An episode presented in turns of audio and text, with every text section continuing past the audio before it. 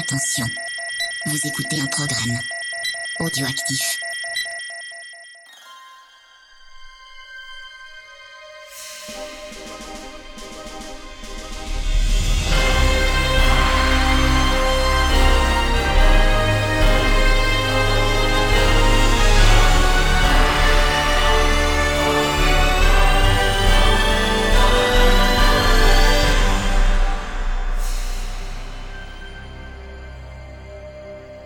Salut les bourrinos, salut les bourrinas, c'est Ron de VHS et Canapé, c'est reparti pour un nouvel épisode de scoring, un scoring bleu, blanc, rouge, puisqu'on va faire un épisode spécial français, le Made in France. C'est l'épisode spécial dédicace à Montebourg. Et euh, pour cet épisode, évidemment, bah, euh, j'allais dire, non, il n'y a aucune surprise, hein. c'est qui le comparse habituel? Bah c'est Creepers, comment tu vas Creepers?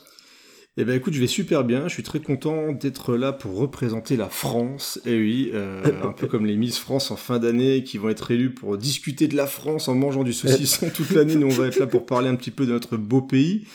Et, et il faut se préparer parce que euh, on a vraiment fait une sélection qui est assez étonnante. Enfin, j'ai l'impression en tout cas. Euh, moi de mon côté, j'ai voulu faire un petit peu un panorama de ce que pouvait proposer la France dans différents genres. Donc moi je vais me balader un petit peu de, de, de, l'horreur vers l'action, vers le thriller, etc. Et toi aussi, tu as fait l'effort de, de mm. partir vers, euh, vers autre chose que des vieux films français avec toujours le même compositeur. exactement. Tu, l'as déjà fait une fois. Donc, euh. Moi, j'ai quand même essayé de pas mal représenter le genre dans ce que j'ai cherché à sélectionner. Et euh, on verra que la majorité de ma sélection, c'est des films qui sont relativement récents. C'était une volonté aussi de... Parce qu'il y a des trucs bien en France. Eh oui, voilà, il y a, des trucs qui râlent. T'as vu sur Twitter, ils aiment bien les gens à chaque fois oui, euh, cinéma français, peut-être toujours ceux qui ouais, mais non, c'est pas vrai, il y a des bons films. Eh bah oui, il y a des bons films en France qui sortent assez régulièrement. Faut pas juste citer Christian Clavier, comme quoi ça serait peut-être les seules choses qui sortent. Et non, il n'y a pas que la bande à Fifi et Christian Clavier, il y a vraiment des belles choses qui sortent. Puis ça se caractérise surtout par le bon goût, hein, le, cinéma français. Hein, tout à fait, et on va le prouver euh, tout de suite avec le premier morceau de ma sélection.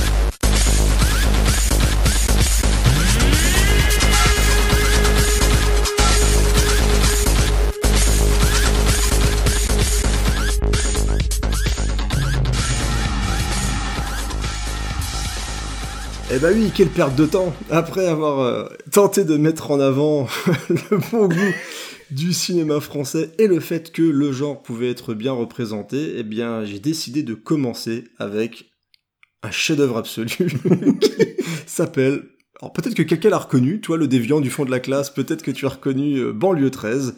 Et oui, donc on commence avec Banlieue 13 et avec une musique, alors je vais directement dire le nom de l'artiste parce que je ne le connais absolument pas, parce que je pense que c'est un peu on va dire, une, peut-être un best-of de la musique électro un petit peu du moment mm. qui ont fait un peu la bande originale du film. C'est pas forcément une BO qui est composée par une seule personne, en fait, que j'ai pas l'impression. Puisque c'est Da Octopus avec 3 S à la fin. Il a dû participer à Thunderdome 3, je pense. C'est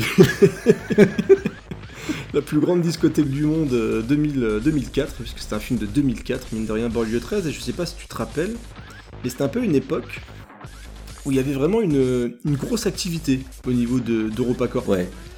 On avait euh, Baiser mortel du dragon, on avait le transporteur, on avait banlieue 13 et alors on rigole, on rigole et je pense à raison parce que c'est pas forcément des œuvres absolument incroyables, mais mine de rien, on avait quand même cette euh, c'est un peu dire cette énergie, cette volonté de produire des, films d'action français. Alors parfois, franchement, c'était catastrophique. hein. Il y, avait des choses vraiment qui étaient à la limite du regardable, mais mais Mais Banlieue 13, moi j'aime bien Banlieue 13. Euh, j'ai rematé quelques petites scènes par-ci par-là parce que je l'ai pas vu depuis un moment. Voilà, c'est pas pour me protéger derrière quelque chose ou ma mémoire, etc. Mais j'avais le souvenir d'un film un petit peu énergique, en plus avec un script très original, puisque ça raconte euh, l'histoire d'un mur qui entoure euh, donc les banlieues où les gangs règnent avec violence. Alors je sais pas si ça vous rappelle peut-être quelque chose. Et peut-être que c'est parce que bah, c'est un peu Monsieur Besson qui s'est occupé du script et qui s'est un petit peu inspiré. C'est peut-être un petit peu notre, Carpenter à nous, Besson. Euh, en tout cas, il aime bien le, pomper, euh, Carpenter, parce qu'il a même été condamné, je crois, pour un film euh, qui se passe dans l'espace avec Guy Pierce. Lockout, je crois. voilà, avec Lockout, effectivement. Mais là, clairement, c'est voilà, New York 97, quoi. Faut pas, pas chercher beaucoup plus loin. Et alors pour ceux qui ne connaîtraient pas l'histoire, donc c'est il y a un mur autour des banlieues. Ça se passe en 2013, hein, c'est vraiment le futur. on est vraiment euh, dans le futur total. Hein. donc pour un film de 2004, ils ont visé quand même super loin. Ils sont allés loin. Et donc ils ont, il y a un mur autour des banlieues. On roule quand même en Peugeot parce qu'ils avaient encore le contrat, je pense à l'époque avec Taxi, donc les flics roulent en Peugeot et tout. Et euh, donc on a un, un super flic qui s'appelle Damien qui doit essayer de retrouver une bombe qui doit exploser dans euh, la banlieue 13 et il va être aidé par euh, Leito, un habitant justement de cette zone qui est euh, contrôlée par un méchant qui s'appelle Taha. Je crois qu'il est joué par le frère de Samina Seri. il joue extrêmement mal, faut quand même. Bon, c'est un peu global sur tout, le casting, hein, parce que c'est un peu plus des cascadeurs que, que des acteurs. Et donc nos deux comparses, c'est une sorte de buddy movie post-apo. c'est un peu, étonnant, où euh, c'est vraiment le, parcours qui va être mis en avant, puisque David Bell qui joue, euh, c'est un peu une vedette du, parcours à l'époque, et Damien, c'était un, c'est un expert d'arts martiaux, etc., qu'on a vu aussi dans Le baiser mortel du dragon. C'est un des deux frangins albinos, euh, le plus petit, qui se fait savater par Jet Li à, à, la fin du film. Et je trouve que Pierre Morel s'en tire pas trop mal pour faire un film d'action assez bien foutu et je trouve qu'il arrive à bien mettre en avant justement les capacités physiques de ces deux acteurs principaux.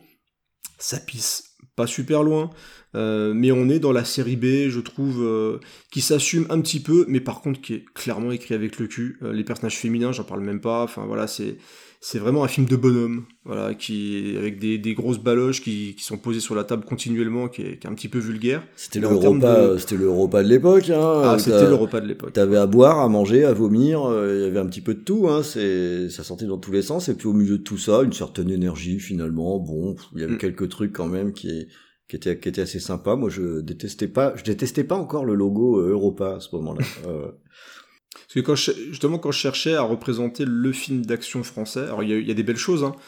Euh, je voulais mettre Anti-Gang par exemple avec Jean Reno, que moi c'est un film que j'aime bien, mais je trouve que la BO est, pas folle. Alors, est-ce que c'était pire que. Euh, parce que je trouve pas que c'est un super morceau, forcément, qu'on a écouté là maintenant. Mais en termes de film d'action, Anti-Gang j'aime plutôt bien, mais je préférais passer ce morceau-là. Allez savoir pourquoi? Peut-être pour mon côté cancre, tout simplement, mon côté un petit peu, un peu plus bourrin. Mais c'est pas un film que je déteste, en tout cas euh, Banlieue 13, en tout cas je, le supporte beaucoup plus que sa suite qui est clairement beaucoup moins bonne. Euh, avec un moins bon réel je pense aussi derrière quoi. Mais, dans tous les cas voilà je, suis content que tu l'aies mis en premier parce que comme ça au moins voilà c'est fait. C'était pour euh, qu'on ait la patate tout de suite voilà. je me suis dit que c'était un bon début, puis je savais pas où le mettre ailleurs en plus. le sparadrap en fait. Allez, on le met en premier comme ça. N'hésitez pas à dire dans les commentaires euh, sur Twitter ou même sur euh, sur vos systèmes de podcast si vous, comme moi, vous passez un bon moment devant Banlieue 13 ou si des fois même en regardant des extraits sur YouTube, vous trouvez ça plutôt rigolo. Enfin voilà, moi, je trouve ça plutôt sympa. Allez, on a passé beaucoup trop de temps sur Banlieue 13 et il est temps de passer la parole à Ron pour déjà sa partie télé, qui sera la seule partie télé comme d'habitude parce que moi je n'ai rien trouvé.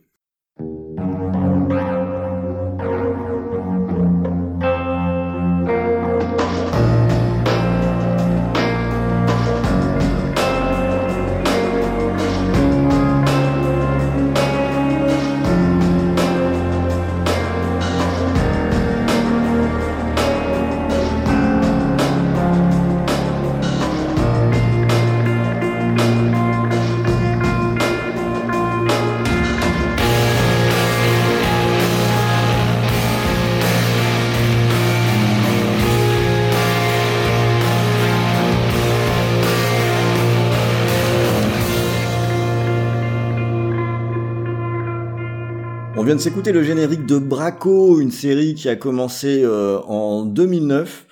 Et euh, pour moi, c'était l'occasion de mettre aussi un coup de projecteur, on est dans le Made in France, sur les séries françaises, et en particulier sur celles qui... Euh, alors je ne sais pas si c'est encore le cas maintenant, mais sur Canal, il y a eu un sacré vivier de séries qui étaient, à mon avis, d'un très bon niveau. Euh, il y a aussi Engrenage ou le, le Bureau des légendes. Euh, enfin, il y a pas mal de choses que, que moi j'ai suivi avec beaucoup de plaisir. Mais on est VHS et canapé, donc j'ai pris le truc le plus bourrin que je pouvais trouver, et c'est Braco. Et qui est bien, j'ai vu aussi, j'ai passé un, un, très bon moment sur toutes les saisons. Ouais, moi j'ai été très accroché. Alors, faut, faut pas se leurrer. Hein. Si on connaît la série The Shield, c'est mm. très, très, très, très inspiré. Ouais. Euh, mais j'ai envie de dire, peu importe si c'est bien fait. Et pour moi, c'est le cas. Alors, ça a été créé par Olivier Marchal, qui a réalisé euh, une partie des, des, des épisodes. Et euh, Olivier Marchal, on aime ou on n'aime pas, mais au moins on est sûr que quand il est euh, dans une production, on va avoir quelque chose qu'on pourrait qualifier de burné. Voilà. oui, c'est ça, je... ça le caractérise pas mal. Ouais. Alors, je pense qu'on peut dire ça, qu'on aura un langage assez fleuri, euh, qu'on aura beaucoup de virilité, y compris chez les femmes. Tout le monde est viril dans les films d'Olivier Marchal. Euh, mais en attendant, euh, ça donne pas mal de rythme dans, dans cette histoire. Je trouve également que le, le casting est très bon.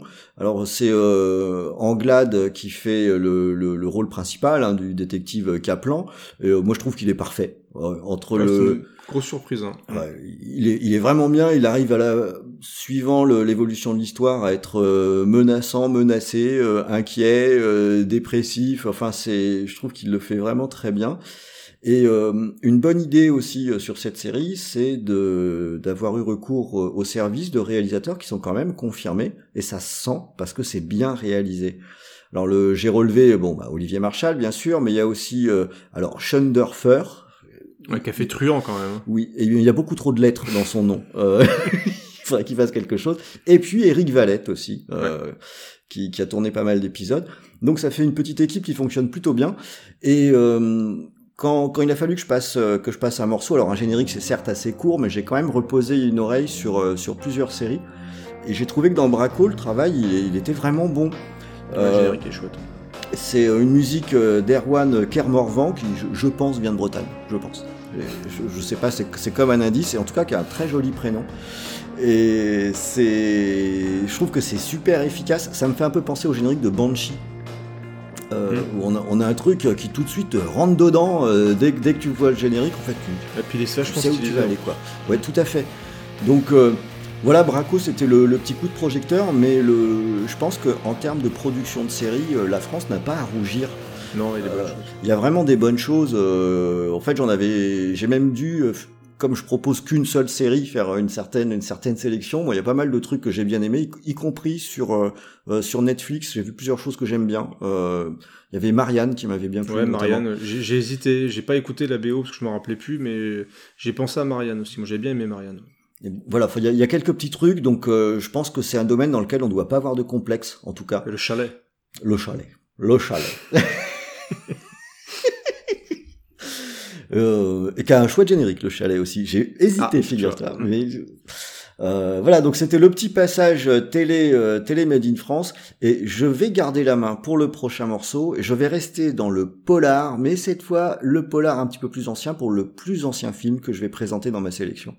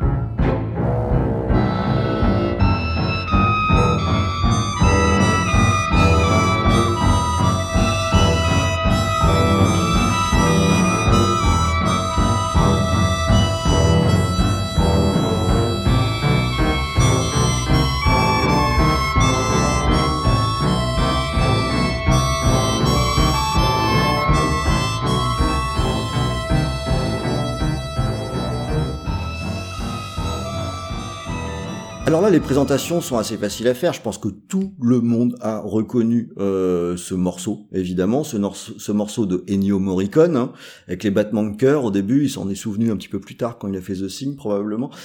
Euh, mais euh, un morceau euh, fantastique, je trouve, et qui pose un peu les bases de Peur sur la ville. Euh, un film de, voilà, de, un film de 75. C'est Henri Verneuil qui était pas un manchot hein, euh, comme euh, comme réalisateur. Et puis pour moi c'était important dans la sélection que j'ai un film avec Bébel.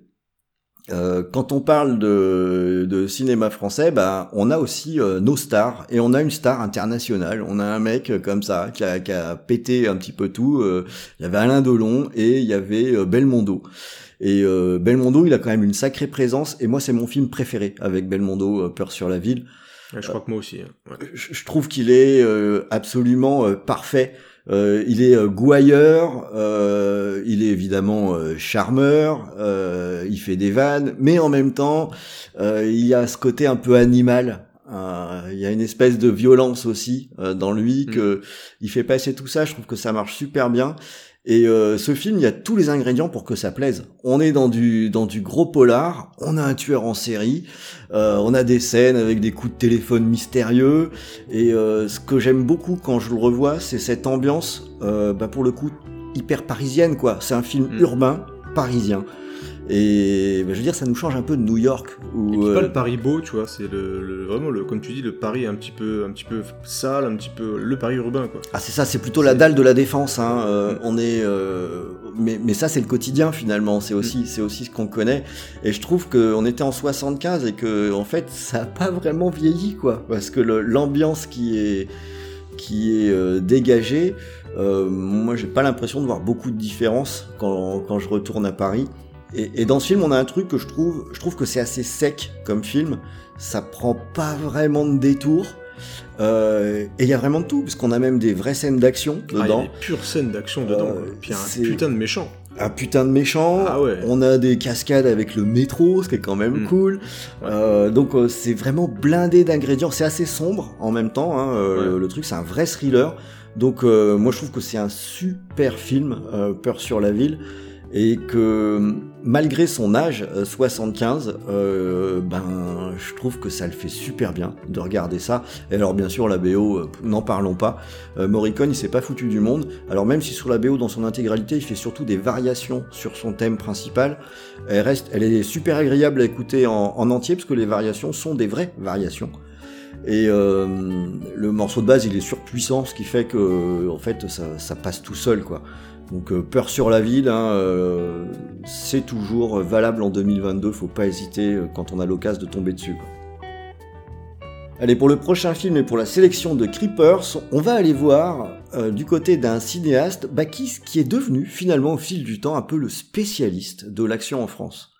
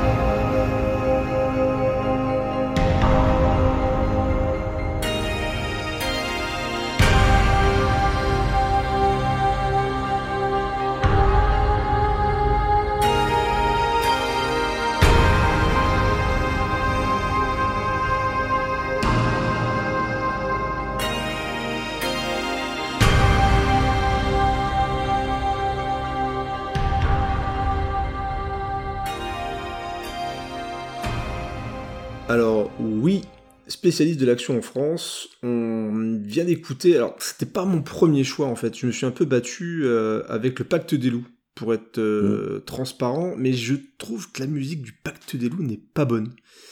Euh, et j'ai découvert en, faisant mes recherches, c'est une, une, BO de Joseph Deluca, Mm. qui a composé les musiques d'Evil Dead. Voilà, donc est-ce que ça peut expliquer un petit peu ça? Parce que moi je trouve que les musiques d'Evil Dead sont pas forcément transcendantes. Pour moi, c'est pas le plus gros point fort, en tout cas, de, des différents films de, de Sam Raimi. Et du coup, je me suis rabattu sur Crying Freeman, mais pour quand même essayer de parler un petit peu de, de Christophe Gans, qui pour moi est un peu une étape importante dans le cinéma, on va dire, populaire ou entre guillemets, des gros guillemets geeks euh, français, parce que ça fait partie des gens qui ont réussi déjà à exporter euh, un petit peu son travail, parce que Crying mm. Freeman, voilà, c'est entre guillemets un film français, mais c'est une production à la fois japonaise, canadienne, française, anglaise, je crois aussi. Donc c'est vraiment un, mélange, et tu sens que c'est un cinéaste qui a apporté justement cette volonté de mélange et cette volonté de, faire venir le cinéma un petit peu du monde euh, aussi en France. Et là où ça a vraiment explosé pour moi, c'est avec le Pacte des loups. Ouais, clairement. Euh, dans ses autres films, tu le ressens quand même un petit peu. Il a fait Silent Hill, etc. après, mais je trouve vraiment que le Pacte des loups, c'est et c'est pour ça que je voulais vraiment en parler surtout. Même si je vais un petit peu évoquer euh, Crying Freeman après, parce que je trouve que la musique qu'on a écoutée est vraiment très très bonne. Je trouve que le pacte des loups, du coup, t'avais vraiment le côté français avec la bête du Gévaudan, parce que ça parlait vraiment de quelque chose qui se passait en France et qui n'était pas forcément traité euh, d'habitude. Il y a un côté fantastique qu'on pouvait retrouver aussi à l'époque du cinéma du vieux cinéma fantastique français avec une créature, etc. On a des séquences d'arts martiaux euh, qui semblent venir de n'importe où, avec Marc Dacascos qui fait du kung-fu. Euh, dès le début du film et qui peut un petit peu perturber le, spectateur lambda, on va dire, en France. Et on a un casting de gueule française, quoi. On a vraiment un sacré euh, casting avec vraiment plein de vedettes qui viennent pour jouer dans le film. On a un gros budget, comme on savait en faire aussi un petit peu à l'époque pour le cinéma populaire. Ça a été un carton en salle, ça a bien marché. Ça, c'est important. Ça a été un carton en salle. Mais tu vois, ce qui est étonnant, c'est que ça n'a pas fait école. Eh oui. Et, c'est revenu régulièrement dans des, éclats en France, comme ça, à partir des années 90-2000. C'est que tu as certains films qui, d'un seul coup, on se dit tiens, ça y est, on a quelque chose, euh, il y a une brèche qui vient de s'ouvrir et peut-être que les gens vont s'engouffrer dedans.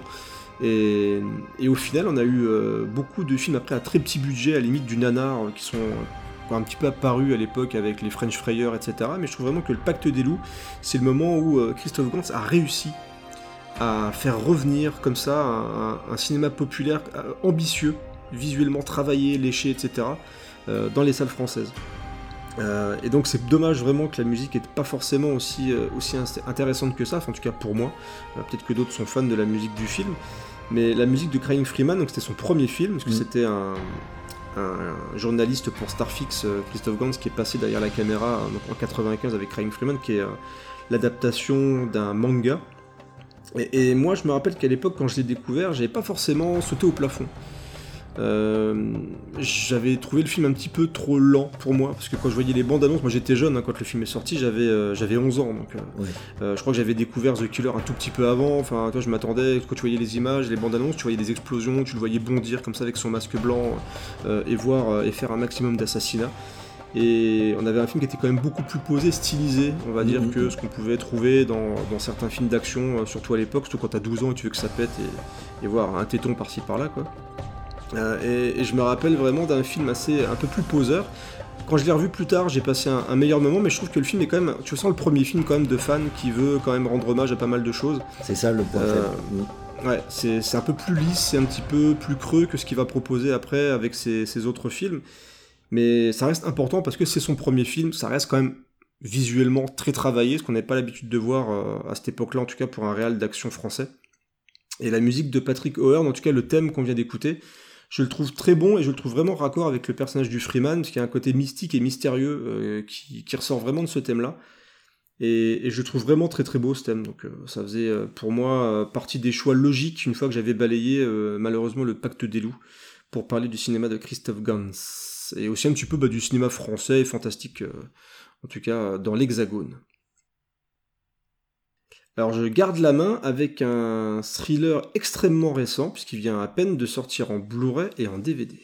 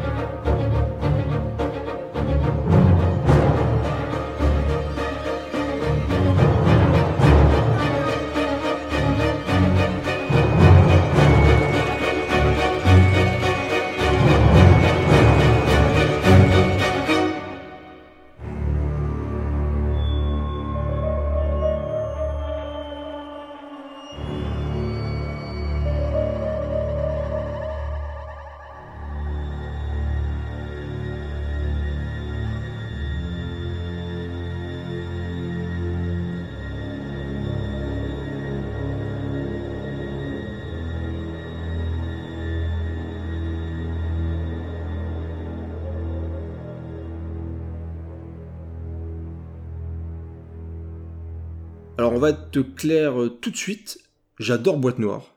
C'est, ça fait partie des, alors des belles surprises. Euh, oui, non surprises parce que mine de rien, je suis son réalisateur depuis quelques temps. Euh, c'est Yann Gozlan que j'avais découvert à l'époque avec Un homme idéal, qui est un film que j'avais beaucoup aimé.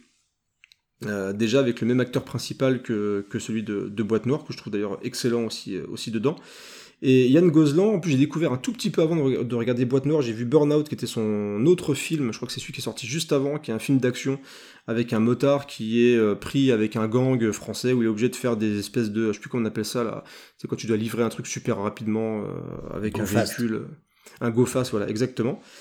Et c'est un film qui était aussi hyper travaillé visuellement, qui était efficace, qui durait une heure, à peine une heure trente, enfin vraiment euh, léché, carré, qui va vraiment droit à l'essentiel. Et je trouve, je trouve vraiment que Yann Gozlan a cette qualité-là de réussir à refaire des, un, cinéma euh, de genre, je me dire encore une fois genre entre guillemets, euh, français, qui se prend au sérieux, mais qui n'oublie pas qu'il est là aussi pour divertir. Mm. Et je trouve que les grandes qualités de Boîte Noire, déjà, c'est sa technique. Je trouve que le film, visuellement, et aussi en termes de sound design, c'est exemplaire. Je trouve ça vraiment hyper bien travaillé. La photo est magnifique. Et comme ça parle d'un personnage qui doit euh, étudier des boîtes noires au niveau du son, donc tu as toute cette ambiance-là, tout le travail de mise en scène est vraiment basé sur le son et sur ce que le En plus, il souffre euh, d'un problème d'acouphène dans le film, donc tu, tu, sens en fait vraiment que le, tout le travail de mise en scène est lié au son et vraiment du début jusqu'à la fin. Donc euh, je trouve ça vraiment remarquable. Et en termes d'écriture, ce qui est cool, c'est que tu sens qu'il y, a une véritable gestion du suspense. Et t'as un crescendo vraiment qui va aller jusqu'à la, la fin du film. Moi j'aime bien les films d'enquête, et vraiment du début à la fin, t'es aussi accroché à ce qui va se passer. T'as un côté assez ludique, je trouve, dans l'enquête du personnage qui va vraiment tout faire pour prouver qu'il s'est peut-être trompé, qu'il y a quelque chose qui cloche, qu'il y a vraiment quelque chose qui se cache derrière le crash de cet avion. Euh, et, globalement, il y a, y a vraiment ce côté thriller vraiment carré qui ressort du film. Mm. Après le, le côté euh, le côté histoire, après on, peut on peut faire des reproches le côté un petit peu grandiloquent ou le côté un petit peu pas bourrin mais le côté un petit peu je sais pas moi grand peut-être grand spectacle entre, guillemets de, de, la fin du film moi, j'aime bien les gros sabots parfois. Je trouve que dans le cinéma, euh, un petit peu thriller, euh, un petit peu d'action, etc., je trouve que ça passe bien euh, dans ce type de film. Et le fait qu'il assume le côté vraiment populaire dans mm. ce qu'il fait, bah, je trouve que c'est une bonne chose. Et, c'est une réussite. Alors après, il y a quelques acteurs qui jouent un petit peu moins bien que Pierre Ninet. Je trouve vraiment que Pierre Ninet, c'est un acteur qui est assez épatant, puisque dans la comédie ou dans le thriller, bah, je trouve qu'il passe bien. Déjà dans Un homme idéal, il est vraiment excellent dedans. Donc je pense vraiment qu'il a une carrière qui va être assez excellente, euh, moi Pierre Ninet, dans le, cinéma en tout cas français. Et, Boîte Noire, en tout cas pour moi, c'est un film à découvrir. Donc si vous ne l'avez pas vu en salle ou que vous voulez euh, trouver un bon thriller à regarder tranquillement euh, en, soirée, bah, c'est largement recommandable. Et la musique de Philippe Rombi, elle est vraiment au diapason de tout ça, c'est-à-dire qu'elle est vraiment dans le suspense. La musique qu'on a écoutée, alors j'ai fait exprès de sélectionner une musique un petit peu plus dans l'action parce que ça fait partie justement des scènes qui bougent le plus dans le mm. film. Mais globalement, on a vraiment une, euh, une bande son sur l'ensemble qui est vraiment dans le, dans le suspense. Et elle est pas chiante la bande son, je trouve même que tu peux l'écouter tranquillement euh, un petit peu à côté. Mais euh, c'est une très très bonne musique de thriller. En tout cas, c'est une belle réussite aussi. Bah moi je vais t'écouter parce que je ne connais pas ce film. Euh, et alors que comme c'était dans ta sélection, j'ai écouté la, euh, la, la, BO dans son ensemble en bossant mm. cet après-midi. Voilà. Et mm-hmm. euh, du coup, j'étais assez curieux parce qu'effectivement, sur la BO, on ressent plus le côté euh, suspense. Ah, c'est un pur film d'enquête, hein. Mm. Que, que, le côté, que le côté action. Donc j'étais un petit peu curieux de, de t'entendre en parler. moi, c'est passé sous le radar. Je connais pas ce film du tout. Mais, ah bah, mais, mon intérêt est éveillé. Mm. Ouais. Et, c'est cool, et tu verras vraiment. Et mais regarde, je sais pas si t'as vu les, ces, ces autres films de Yann Gozlan. Vraiment, je t'encourage à regarder ces films parce que je, c'est hyper intéressant. J'ai pas vu son tout premier encore captif, qui semble être peut-être le, moins réussi. Bah, c'est le seul que je connais, euh, c'est captif. Ah bah, moi, je... moi, je... le connaissais de nom, mais euh, je... il semblerait que ce soit pas forcément sa plus grosse réussite. Ouais, mais ça se tient. Euh, enfin, je, je, veux dire, on n'est pas j'irais pas vendre ça comme un truc qui est sur le, haut du panier, mhm. mais euh, Captif, pour moi, c'est un film qui se regarde sans déplaisir, qu'un film modeste, mhm. euh, mais ce qui est pas forcément une tare. Euh... Non, mais et, tu ressens ce, ce, côté un peu artisan chez Yann Gozlan. Enfin, vraiment, tu... y a, en plus, il y a une vraie évolution dans son cinéma. Tu sens vraiment que le mec monte en puissance.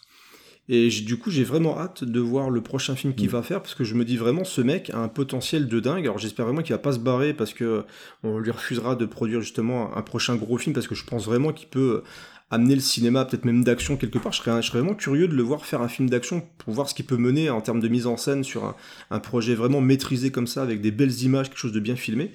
Mais c'est un mec qui vraiment monte en puissance et, et regarde justement rien qu'un homme idéal. Déjà, tu pourras voir un petit peu. Parce que je trouve que Burnout est déjà complètement différent d'un homme idéal dans le style. Et, et Boîte Noire est encore différent en termes d'approche aussi de, de cinéma. Donc c'est vraiment un réel, je trouve, à suivre dans le paysage euh, français. Bah, c'est noté. Et ben on va passer chez un autre réalisateur français bien sûr et qui a souvent fait parler de lui pour le côté un peu violent de ses réalisations.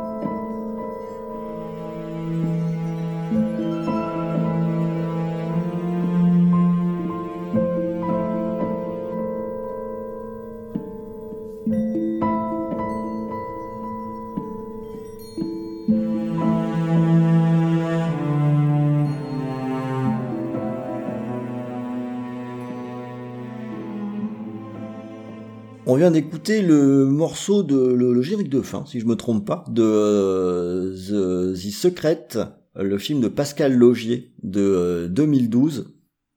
Et euh, Pascal Logier, moi, c'est j'aime bien. Voilà, c'est un réalisateur que j'aime bien. Il a pas une filmographie qui est longue comme le bras, mais euh, je le trouve intéressant parce que j'ai l'impression quand je regarde ses films qu'il y a pas mal de sincérité dans ce qu'il fait, et ça s'entend aussi quand on l'écoute en interview.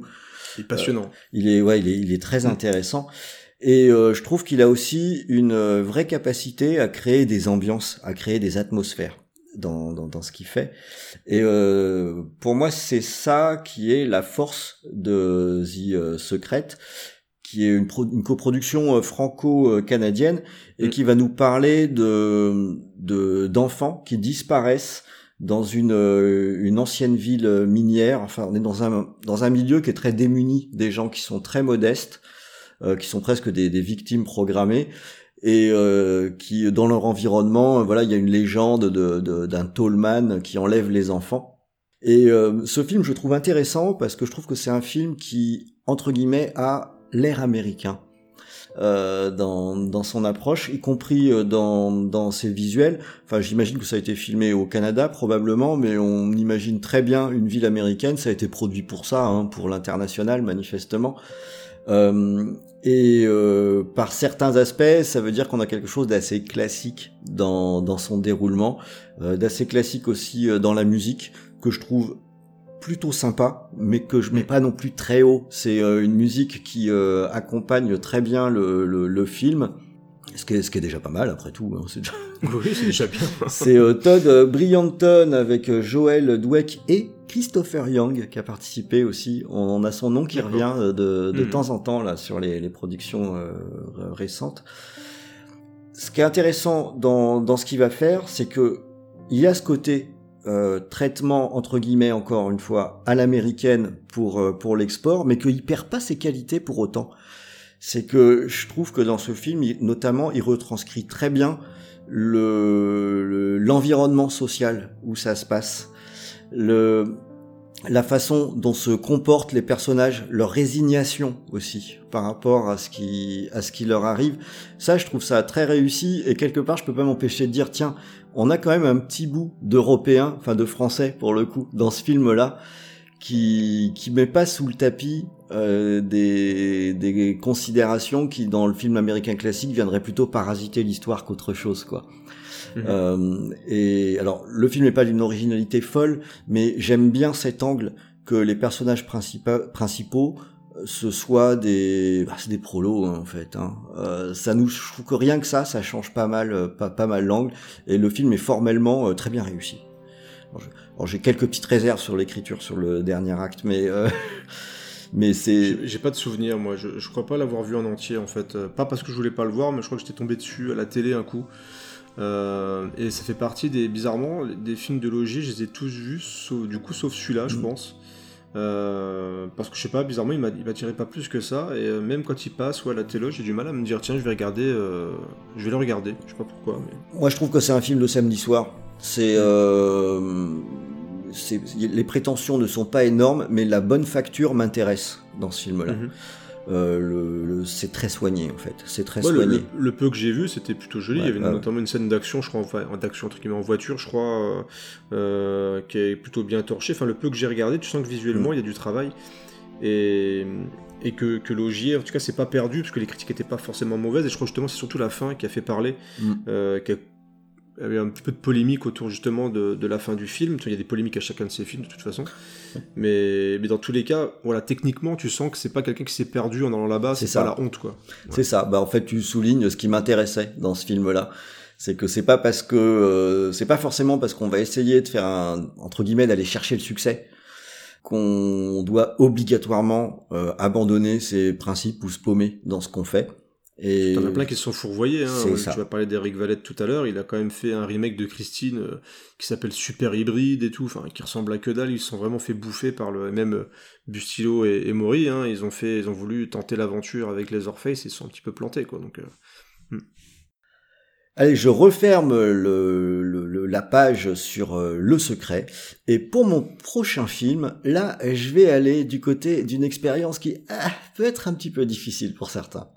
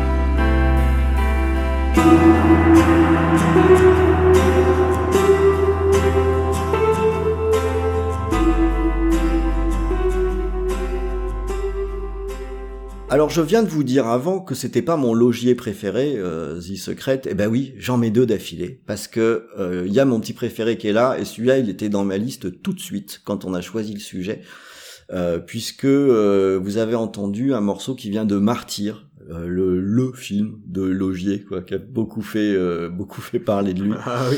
Ça ça on peut le dire. Et pour moi Martyr c'est un film qui est une une vraie claque en fait euh, qui m'avait choqué, qui m'avait révulsé, fasciné, tout en même temps. J'ai mis du temps à le revoir une deuxième fois. Et quand je l'ai revu une deuxième fois, je me suis dit, oh putain, c'est quand même fort. c'est quand même fort. Euh, ça fait partie des films un peu expérience, donc je sais que pour certains ça peut être un peu rebutant parce qu'on sait il y a une réputation euh, devant, donc on sait que euh, ça, ça, peut être compliqué, mais quelque part c'est aussi ça le cinéma, hein, c'est euh, d'aller se frotter un petit peu à, à des zones un petit peu plus inconfortables, mais mm. au-delà, au-delà de ce qui fait la réputation du film, qui est donc une scène de torture difficile à soutenir, il s'avère que je trouve que ce film est remarquablement bien écrit. C'est-à-dire que euh, tout ce qui est euh, graphiquement euh, choquant a un sens dans ce film-là. Ce n'est pas un torture porn. C'est pas du tout le propos. Il y a un scénario qui est très bien ficelé. Il y a une montée en puissance aussi que je trouve excellente. Et c'est là où, à nouveau, c'est l'écriture, c'est le scénario, notamment un, changement de personnage principal en cours de route. Euh, le film s'ouvre sur euh, tout de suite une scène, euh, une scène très violente, hein, une scène d'exécution qui arrive très tôt, très tôt dans le film. Donc on sait que ça va être, que ça va être un petit peu tendu, mais je trouve ça excellent de bout en bout, y compris jusqu'à la fin que j'aime beaucoup, où finalement on est obligé quand le générique commence à dérouler à à se demander finalement euh, qu'est-ce qui s'est passé et à se faire un peu des hypothèses, à se dire bon en mhm. fait euh, qu'est-ce qu'il a voulu dire là, ça peut être ça, ouais ça peut être ça aussi. Moi je trouve ça génial quand quand, quand ça se termine quand ça se termine comme ça parce que finalement ça veut juste dire euh, que tu t'es fait avoir, que tu es rentré dans le film et que finalement tu continues de penser au film quand il est terminé. Et ça, je trouve ça, je trouve ça vraiment excellent. formellement, ce film est, est excellent, vraiment excellent. la réalisation est d'un niveau euh, que je trouve assez stupéfiant. Et puis il y a aussi ce mélange avec, euh, avec la musique, et c'est pour ça que je voulais en diffuser un morceau. Le, la dans son ensemble, euh, elle est surtout composée de morceaux qui sont très courts. Pendant le film, la musique elle est plutôt discrète. On va avoir des, des, des bouts euh, ça va être du 30 secondes, du 40 secondes, mais on va pas avoir de la musique omniprésente, elle est plutôt rare finalement.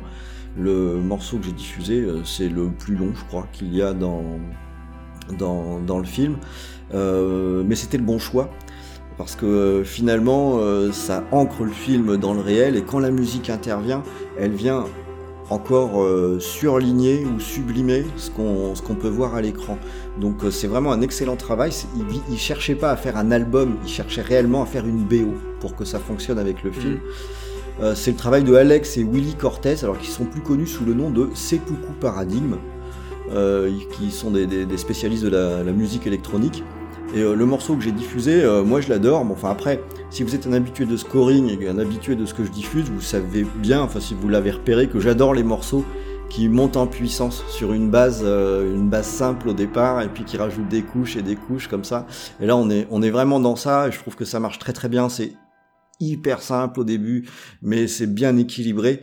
et ça, ça c'est écrit comme une montée de tension en fait. Et voilà, moi je sais que j'adore ça. Ça m'a euh, fait penser un peu, parce que je dirais une connerie, mais un petit peu à Silent Hill, moi, quand j'ai réécouté euh, bah oui. là tout à l'heure. Euh, je me dis, il y, y, a vraiment ce, ce sentiment très Silent Hillien. mais gagné, c'est dans le morceau. quoi. C'est exactement ça. Je pense que c'est exactement ça. Et sur la BO, c'est encore le cas. Puisque comme dans une BO de Silent Hill où tu as des morceaux qui peuvent être relativement courts, tu sais, qui sont basés juste sur des boucles, mmh. ça ressemble un peu à ça, la BO de, de Martyr. Donc, Moi, je euh, l'ai vu qu'une fois le film, hein, je l'ai vu qu'au cinéma. Et un peu comme Irréversible, en fait. Je, les mets sous bas c'est vraiment les films qui ont fait le plus parler quand ils sont sortis en termes de violence et tout. Je les mets vraiment un petit peu à côté, euh, mm. l'un à côté de l'autre parce que c'est, c'est un vrai choc de cinéma. Tout à fait. Et c'est clairement le genre de film où je me dis pas, ah tiens, j'ai très envie de regarder Martyr ce soir.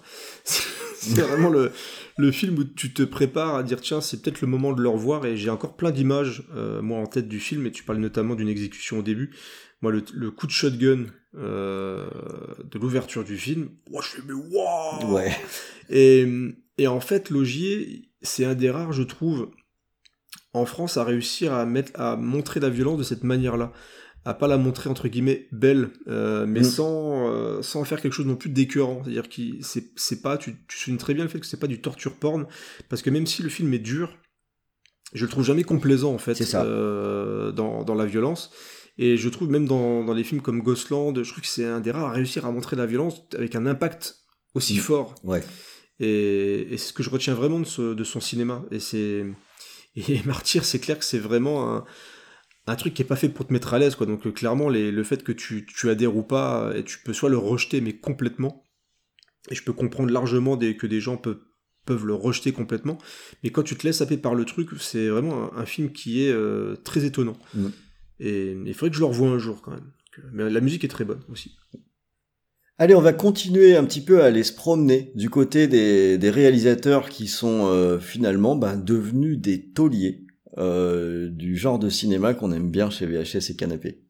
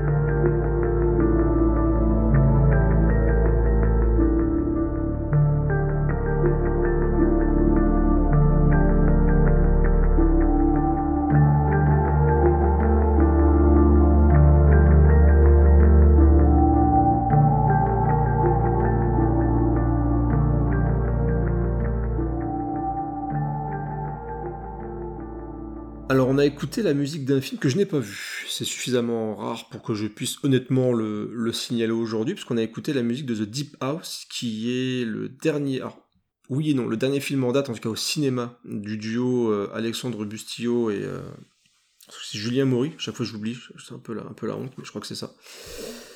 Et hum, alors tu parlais de tauliers du cinéma de genre français, mais ils ont une carrière un peu étonnante, je trouve, ces deux-là, parce qu'ils ont explosé avec Mm. à l'intérieur Ouais.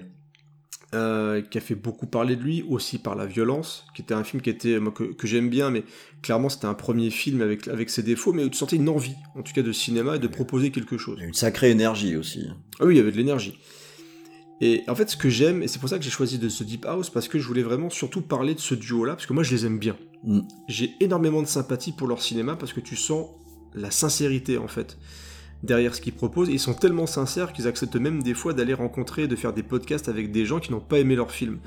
Euh, il y a pas longtemps, j'ai écouté, euh, un- enfin, au moment de la sortie de Candisha, euh, ils ont fait un épisode de Capture Mag avec les deux, où ils étaient face à donc à, aux journalistes de Capture Mag et qui avaient détesté vraiment le- leur film et pendant une heure et demie ils débattent avec eux et ils expliquent un petit peu euh, le- le- leur, leur choix, pourquoi le film est comme ça, euh, comment il a été reçu à l'étranger, etc. euh, par rapport à la France. Donc c'était hyper intéressant.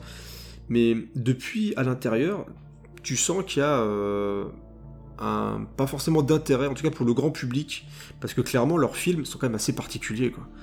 Euh, Il y a a- pas de compromis. il n'y a, pas de C'est compromis. tout à fait ça. C'est limite les seuls films où il y a à peu près des compromis, où c'est peut-être éventuellement les plus classiques. Je pense à Candisha, qui est clairement un film de monstre à la Candyman, euh, moi que je trouve assez sympathique. Alors pareil, il y a des défauts, mais j'ai du mal à, à vouloir leur taper dessus en fait. C'est-à-dire que quand je me retrouve devant le film, je vois les défauts, Mais ça n'empêche pas de saluer la volonté de créer une sorte de boogeyman français. Mm. Le fait de mettre en avant euh, vraiment un- presque un slasher, entre guillemets, où tu vois vraiment des scènes de mort graphiques, mais graphiques avec des beaux effets, bien filmés, où tu te dis les mecs ils ont pris soin quand même de tourner des scènes et de faire des choses intéressantes, un petit peu différentes de ce que peut proposer le, cinéma horrifique d'habitude en France. Et, globalement, sur l'ensemble de leurs films, à chaque fois j'ai quelque chose à grignoter dedans. Et je trouve que visuellement, il y a toujours un travail. Et, c'est dommage que j'ai pas vu The Deep House parce qu'il semblerait que ce soit peut-être leur plus maîtrisé et le plus même le plus original parce que mine de rien c'est un film d'horreur, un film de maison hantée sous l'eau. Mm. Et je veux dire, les, les mecs ils, ils cherchent la difficulté quoi. C'est ça. Euh, je veux dire, déjà filmer sous l'eau, euh, c'est pas évident, mais en plus tourner en intégralité un film d'horreur sous-marin, euh, c'est suffisamment hard et fou pour être signalé. Et en plus de, de ce que j'ai lu un peu partout, c'est un film qui, euh, alors déjà, a plutôt bien marché en France, malgré la pandémie, etc., parce qu'il a dépassé les 200 000 entrées, je crois, donc ce qui pour eux est quand même une bonne, une bonne chose.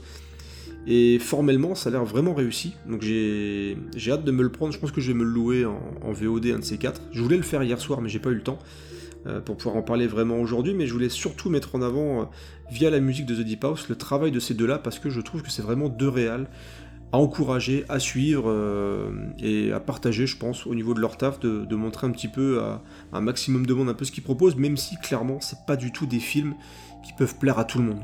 Il faut accepter le fait que ce soit des films qui sont parfois un peu fragiles, mais je les trouve extrêmement généreux et vraiment honnêtes, en fait. Oui, ils font partie des gens. Alors, j'ai pas non plus vu The Deep House, mais un peu comme toi, je vais finir par me le prendre en location parce que c'est des gens où, euh, j'allais dire par, euh, peut-être par solidarité, je sais pas, mais par Ouais, t'as envie. Peut-être- que par- Ouais. limite par principe. Euh, je regarde ce qu'ils font, Euh, y compris euh, le Leatherface que j'ai regardé. Je savais que ça allait pas être bien parce qu'il y avait beaucoup de problèmes avec la production et ça se voit à l'écran et c'est pas bien. Mais c'est euh, quelque part, je me dis, il faut encourager ça. Eh ben, restons dans l'horreur. Et cette fois, on va aller en 1981 avec ce qu'on peut appeler bah, un bon gros nanar.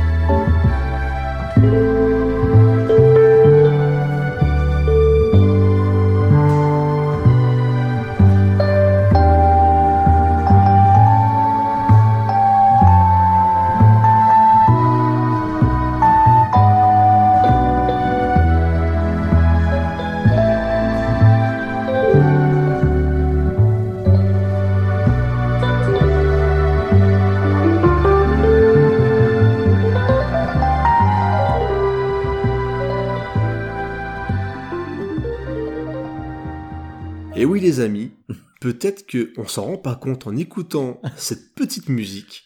Elle vient, elle vient d'un porno de M6, non C'est Ah mais c'est c'est clairement ça quoi. Non non, ce n'est pas le film euh, érotique d'RTL 9 de deuxième partie de soirée. Vous venez d'écouter la musique du Lac des Morts Vivants. La musique donc du film de Jean Rollin, qui date de 1981, que j'ai eu la chance de voir lors d'une nuit Nanarland. Euh, et je peux vous dire que sur grand écran, bah, c'est aussi mauvais euh, sur votre VHS d'époque. Voilà. Mais en tout cas, on était nombreux à rigoler devant les zombies assez particuliers du lac des morts vivants. Et cette superbe musique, euh, voilà, digne d'un petit film érotique, bah, c'est le fait de Daniel G. White. Alors je pense que c'est un pseudonyme. Euh, il y a des chances quand même que voilà, ça soit pas forcément son vrai nom, mais dans tous les cas, c'est notre ami Daniel G. White. Et dans ma traque et dans ma volonté de, de faire un, un, panel comme ça de ce que peut proposer le cinéma français, j'avais cette volonté de m'arrêter aussi sur le nanar. Mm. Et aussi sur Jean Rollin, qui mine de rien est un petit peu une grande personnalité du cinéma horrifique français, qui est aussi quelqu'un d'attachant, puisque c'est quelqu'un qui n'a jamais arrêté de tourner et euh, qui avait une envie de cinéma, et même s'il avait des fois zéro moyen, bah, il avait cette, cette volonté de faire des films de genre, des films érotiques, des films d'horreur. Euh, et il a son, il a son public en plus. Hein. Et il a son public, tout à fait. Je suis même sûr que certains me diront que Le Lac des Morts Vivants est un bon film d'horreur, et Bon, peut-être pas celui-là. ça, ça, existe. en tout cas, c'est possible. Mais c'est, moi, c'est un beau souvenir de, de visionnage en salle parce que, euh, voilà, on était beaucoup à vraiment bien s'amuser et ça n'empêche pas quand tu regardes le film d'avoir aussi ce côté, voilà, on a fait ça en France, tu vois. On a fait des films de zombies, on, on, a fait un petit peu notre, euh, c'est un peu notre Georges Romero à nous, quoi, tu vois. Il y, avait cette volonté aussi de copier comme les Italiens. Euh, c'est ça. De faire des copies françaises de ce qui marchait dans les autres pays, chose pas que un petit peu fait euh, Luc Besson avec mm. ses, copies. Alors lui, il a attendu 20 ans euh, pour copier New York 97. tu vois, il n'était pas vraiment, il était pas trop à la page, mais dans tous les cas, tu voilà, c'est cette époque où on tentait des petits trucs, même sans budget, où on copiait allègrement les voisins avec cette manière très franchouillarde de, mm. de, faire du film de zombies. Voilà, alors je sais pas si j'irai en salle pour supporter ça, euh, quoique, je pense que si ça sortait demain en salle, un, truc, si t'avais un, un, bouche à oreille qui nous dirait voilà, allez voir, ça c'est autre, parce que vous ne verrez ça nulle part ailleurs, pourquoi pas. Mais voilà, j'avais envie de vous passer cette horrible musique, hein. c'est pas bien j'ai acheté le CD en plus. Je trouve encore que tu t'en es, euh, tu t'en es bien sorti parce que certes, ça fait un peu, euh, ouais, euh, musique de film érotique de, de, de seconde zone, mais j'avais aussi pensé à chercher du nanar et j'en ai cherché et moi, je me suis vraiment pété les dents pour essayer de trouver un morceau quoi, qui tenait, qui tenait la route sans arracher les oreilles. Et je dis ouais, tant pis. Je, fais, je fais l'impasse, donc bien joué, t'as été plus fort que moi sur, sur ce sujet. Et eh oui, parce que c'est aussi ça la France, monsieur. C'est euh, voilà, le film de zombies pourris et, et, on a écouté un morceau du coup donc du Lac des Morts Vivants. Je vous invite à découvrir ce film, mais entre amis, entre bien amis. accompagnés. Mm. Voilà, c'est vraiment typiquement le genre d'expérience à regarder euh, à plusieurs. Voilà, je trouve ça plutôt plutôt cool. D'ailleurs, le cinéma c'est du partage, un petit peu comme euh, le Lac des Morts Vivants. Nous allons passer à la partie jeux vidéo made in France, et cette fois c'est Ron qui prend la parole.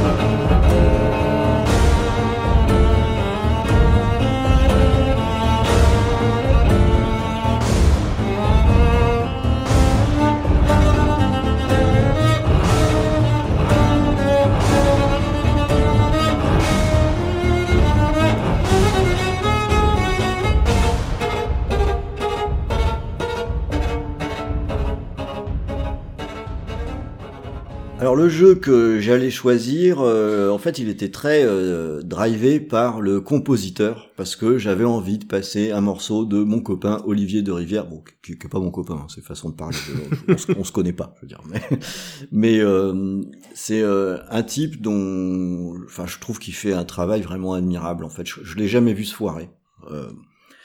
Et sur euh, n'importe euh, n'importe quelle participation, euh, quand il y a Olivier de Rivière, moi ça me donne envie de jouer au jeu parce que je sais que à minima j'aurai du très bon son. Et c'est Vampire que, que j'ai sélectionné. J'ai hésité entre entre plusieurs aussi parce que Vampire vient d'un studio français, c'est Dontnod. Mhm. qui maintenant est beaucoup plus connu, hein, puisque ils ont fait le Life is Strange. Ouais. Euh, et puis édité par euh, Focus Home Interactive, qui est un éditeur que j'aime bien, mhm. euh, qui fait pas du triple A, du jeu pétaradant, qui fait ce qu'on pourrait appeler du double A. Je sais pas si, si, si ça se dit. Euh, mais la série B, euh, ouais, c'est ça. C'est-à-dire des, des, jeux qui n'ont pas le même budget que les très grosses productions, mais je trouve qu'il y a souvent des idées dans leurs jeux. Euh, il y a parfois aussi des choses bancales, mais voilà, ça m'intéresse presque toujours en fait d'essayer ce qui, est chez Focus Home. Et euh, Vampire en est une, bonne illustration, hein, parce que c'est ça va nous raconter, euh, on va jouer le rôle d'un personnage qui devient un vampire et qui va devoir explorer sa, nouvelle condition. Et euh, tout va être basé sur une logique de, choix. Est-ce qu'on va subir le fait d'être un vampire ou est-ce qu'on va exploiter au contraire nos nouveaux pouvoirs pour gagner en influence, etc. Alors l'énorme point fort du jeu, c'est son ambiance que je trouve euh, vraiment fantastique. Euh, ça, se passe à Londres en 1918, donc on est euh, dans l'après-guerre, pendant qu'il y a une vague de, grippe espagnole qui frappe la ville. Et donc on a une ambiance qui est vraiment mais mortifère et ça se sent. le, en fait, ça pue la mort dans, dans, dans le jeu, ce qui est très très bien euh, retranscrit, ce qui fait que je sais que quand j'avais lancé le jeu, mais j'avais énormément accroché euh, sur euh, tout le début du jeu, j'avais trouvé ça très très intéressant. Et puis voilà, je parlais des petites pétouilles tout à l'heure, bah elles arrivent en cours de jeu. Hein. J'ai été beaucoup moins convaincu par le côté action du jeu que. Ah ouais, c'est plus compliqué. Qui, m'a quand même pas mal freiné et également toutes les promesses qui étaient faites de d'étendre son influence, etc. De ne, ne euh, pas très bien non plus, ce qui fait que je, je suis pas allé au bout du jeu. Mais j'ai envie de dire c'est pas toujours très grave. Euh, parce que un, jeu où finalement on arrête, mais si on a passé 6 euh, heures dessus et que c'était 6 heures où on a retiré pas mal de satisfaction, moi ça me va. Euh, je préfère ça à un, gros jeu où euh, je vais aller au bout, mais que finalement j'aurai un petit peu oublié quoi euh, dans six mois. Quoi. Donc pour ça que je voulais un petit peu le mettre en avant. Et puis au niveau de la musique, bon bah à nouveau c'est cette BO, c'est une petite merveille. Hmm. là, ce que j'ai diffusé, c'est ce qu'il y a sur l'écran titre. Je la trouve intéressante parce qu'elle a plusieurs phases dans, dans sa progression. Mais euh, cette musique retranscrit ce que j'ai décrit. On a quelque chose qui est pesant, qui est lugubre avec du violoncelle. Moi j'aime beaucoup le violoncelle. Ça, je trouve que ça marche très bien. Et, euh, et ce qui est intéressant, c'est que cette musique, elle décrit à la fois l'environnement, la ville, mais elle va aussi décrire le personnage. Euh, notamment avec des passages qui vont être un petit peu plus rapides, un petit peu plus euh, un petit peu plus péchus, mais tout en gardant un petit peu cette cette tonalité euh, assez lugubre finalement. Enfin merde, on parle de de vampires quand même, donc on a on a un petit peu le droit. Donc je, je recommande hein, à, à, minima d'écouter la musique euh, et de s'intéresser au travail d'Olivier de Rivière, qui a fait des choses qui sont très diversifiées. Hein. C'est ouais. Remember Me, c'était génial ce qu'il avait fait. Hein. Remember Me, euh, je j'adore. Euh, il avait fait un jeu épisodique là où on allait sur une île. Évidemment, le nom va m'échapper, mais euh, où le pareil, la musique était super. Il a bossé sur Street of Rage 4.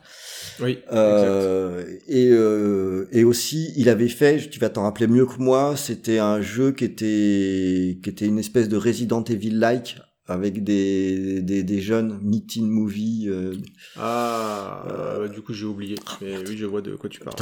parce qu'en plus sa BO elle est géniale sur euh, sur ce titre. Euh, bon bah je je l'ai plus, c'est tant pis. Mais si vous cherchez Olivier de Rivière et que vous regardez sur quoi il a bossé, Euh, c'est une, euh, il y a des pépites de, de partout, donc euh, ça mérite vraiment qu'on qu'on s'y intéresse. Et je ne suis pas son agent, hein. je n'ai rien à gagner dans, dans cette Bah, histoire. Son dernier jeu, c'est Dying Light 2 qui vient juste de sortir d'ailleurs. Ouais, et je suis curieux parce que les musiques de Dying Light, euh, Dying Light 1, pardon, elles étaient vraiment mortelles, quoi. Ouais.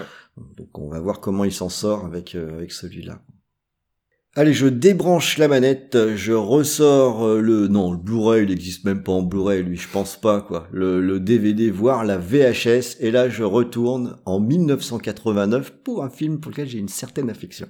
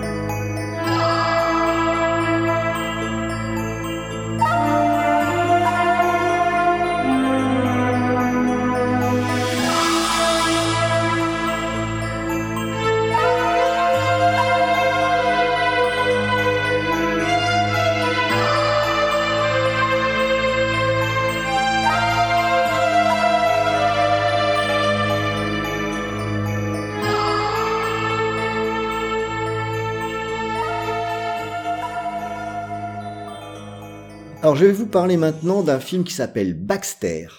Méfiez-vous du chien qui pense. Un film qui est sorti en 89, c'est un film de Jérôme euh, Boivin. Et euh, je suis assez attaché à ce film-là parce que j'avais été très interpellé par la bande-annonce de, ce film que j'avais vu en début d'une autre VHS où euh, on voyait donc ce chien, un boule terrier comme ça, qui était face caméra et puis qui regardait un gamin, même qui ouvre la porte, je crois, pour qu'un gamin s'approche de la piscine.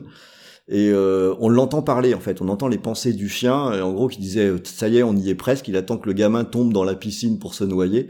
Et là t'as la mère qui arrive affolée, qui prend le gamin, et t'as le chien qui fait raté. Et euh, c'était euh, Baxter, méfiez-vous du chien qui pense. Je fais oh, ça a l'air trop bien ce truc-là. L'affiche elle était rouge avec juste le chien euh, devant. Enfin ça m'avait vraiment interpellé. Et euh, suite à ça, j'ai vraiment essayé de le voir ce film. Et dans le vidéoclub qui était à côté de chez moi, il n'y avait pas Baxter. Donc euh, j'avais un peu j'avais un peu écumé les commerces et on est à une époque où euh, des, des VHS il y en avait partout. C'est-à-dire que tu avais des gens qui louaient des cassettes dans des magasins assez divers et variés. Et euh, j'avais fait une carte dans chez un photographe euh, parce que il avait Baxter dans sa devanture pour pouvoir euh, louer Baxter. Et quand j'ai ramené la VHS chez moi, elle avait bien servi, ce qui fait qu'elle sautait un peu, j'avais un trait sur le côté, donc j'ai vu le film dans des conditions absolument dégueulasses. Mais j'en ai eu un souvenir assez ému.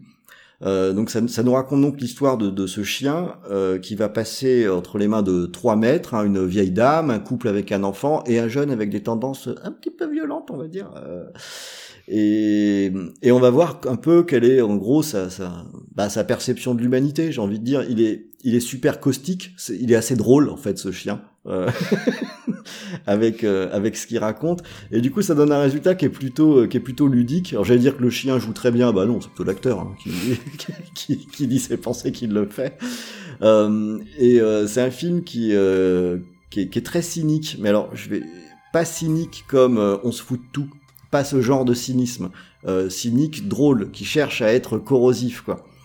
Et euh, moi je trouve que ça marche vraiment pas mal et euh, j'ai revu ce film des années plus tard et en fait, ça m'a vraiment plu parce que je trouve qu'on est euh, dans un film qui correspond mais tellement à son époque. C'est 89, on est à la fin des années 80. Le film, il pue les années 80, mais les années 80 euh, maîtrisées. Tu vois, on est à la fin des années 80. Donc on, est, on commence à arriver vers la transition. Et, et malgré tout, on a vraiment un postulat euh, qui est typique années 80, où tu pars d'un pitch un peu improbable comme ça, et tu, tu le fais tenir sur la durée. Et ça marche aussi beaucoup ben, grâce à la BO que, que, que j'adore en fait, hein. Euh, qui est bien dans son jus hein, pour le coup. Ah, ça, c'est clairement, tu parles d'un truc typique fin 80, c'est on est dedans. On est carrément dedans. Euh, c'est euh, Marc Hillman et Patrick Roffet qui ont fait euh, cette musique. Et il n'y a rien à faire, moi. Quand j'entends une musique comme ça, bah, en fait, je suis obligé d'aller au bout. Et je- j'imagine qu'il y a une bonne part de nostalgie hein, dans tout ça. Je suis pas dupe, mais cela étant, je trouve que ça fonctionne, euh, ça fonctionne super bien. Il y a cette volonté dans ces musiques-là de, de trouver un petit, un petit trick, tu vois, un petit truc qui va la caractériser. Et euh, là, dans ce qu'on a diffusé, bah, c'est une évidence, quoi. C'est, il y a une espèce de petit gimmick qui est dedans pour que, pour que tu la retiennes. Euh, et quelque part, moi j'adore ça parce que ça donne tout de suite une personnalité au morceau.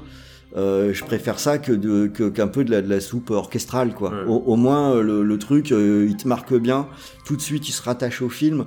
Et le, je crois pas que Baxter soit un film qui soit incroyablement répandu, mais euh, je, je pense que on peut facilement se souvenir de sa musique et du coup le, le- la rattacher au film.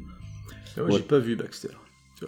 C'est, j'ai, j'ai toujours l'affiche. euh, j'ai souvent vu l'affiche comme ça, souvent partagée comme étant un, un ovni hein, dans, le, Oui, oui. dans le cinéma français justement. Et bah, je crois qu'il est apparu il y a pas si longtemps que ça sur MyCanal, donc je l'ai mis de côté, je crois, pour pouvoir le découvrir enfin. Mais c'est un film que ouais, je n'ai jamais vu. À un moment, je confondais même avec le, mais bon, un truc qui a rien à voir parce que c'est un chien blanc, mais c'est pas du tout le même chien. C'était euh, entraîné pour tuer ou je sais plus Ah quoi. oui, non, ça a rien à voir. euh, qui n'a rien à voir. C'est Samuel Fuller, je crois qu'il l'a Ouais. fait euh, entraîner pour tuer. Et, et ouais, Baxter, moi, je, je trouve l'affiche elle est géniale en fait. Ouais. C'est sans avoir vu le film, je la trouve vraiment super parce que automatiquement t'es attiré, tu te demandes mais qu'est-ce que c'est que ce truc quoi. C'est mais je, je vais le regarder. En tout cas la musique m'a donné envie parce que moi je l'aime bien aussi ce Mm. type de musique donc euh, voilà. Mais en plus tout ce que t'as raconté là c'est hyper intéressant et ça m'en dit plus sur ce qu'est le type de film parce que je ne savais pas du tout vraiment de quoi ça parlait. donc, euh. Eh ben écoute, euh, je te souhaite une bonne découverte parce que le, même le- la dernière partie, elle est un petit peu moins drôle. Elle raconte deux trois trucs euh, aussi euh, en même temps. Enfin, je trouve que c'est c'est malin comme film. C'est malin. Allez, tant qu'on est dans les trucs malins, euh, on va on va on va passer au prochain morceau. Ouais, là dans le malin, on peut pas on peut pas faire plus fort.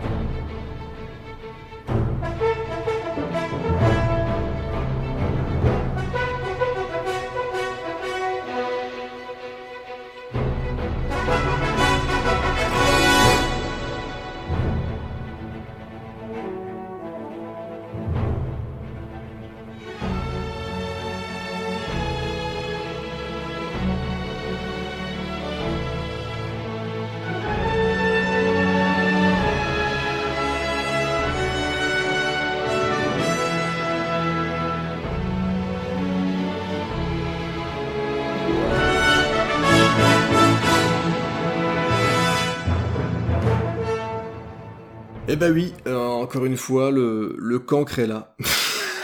Je suis là pour vous, vous faire remonter comme ça ce qui- ce qu'il y avait quand même dans ce que peut proposer. Alors j'allais dire de pire, non, parce que moi j'aime vraiment. En tout cas, je l'ai pas vu depuis longtemps, mais c'est, on a écouté la musique des visiteurs. Voilà, on a écouté la musique des visiteurs. et, et si vous avez connu, je pense que vous avez connu la sortie des visiteurs en 1993, il y a plein de trucs horribles qui vous remettent, qui vous reviennent en tête.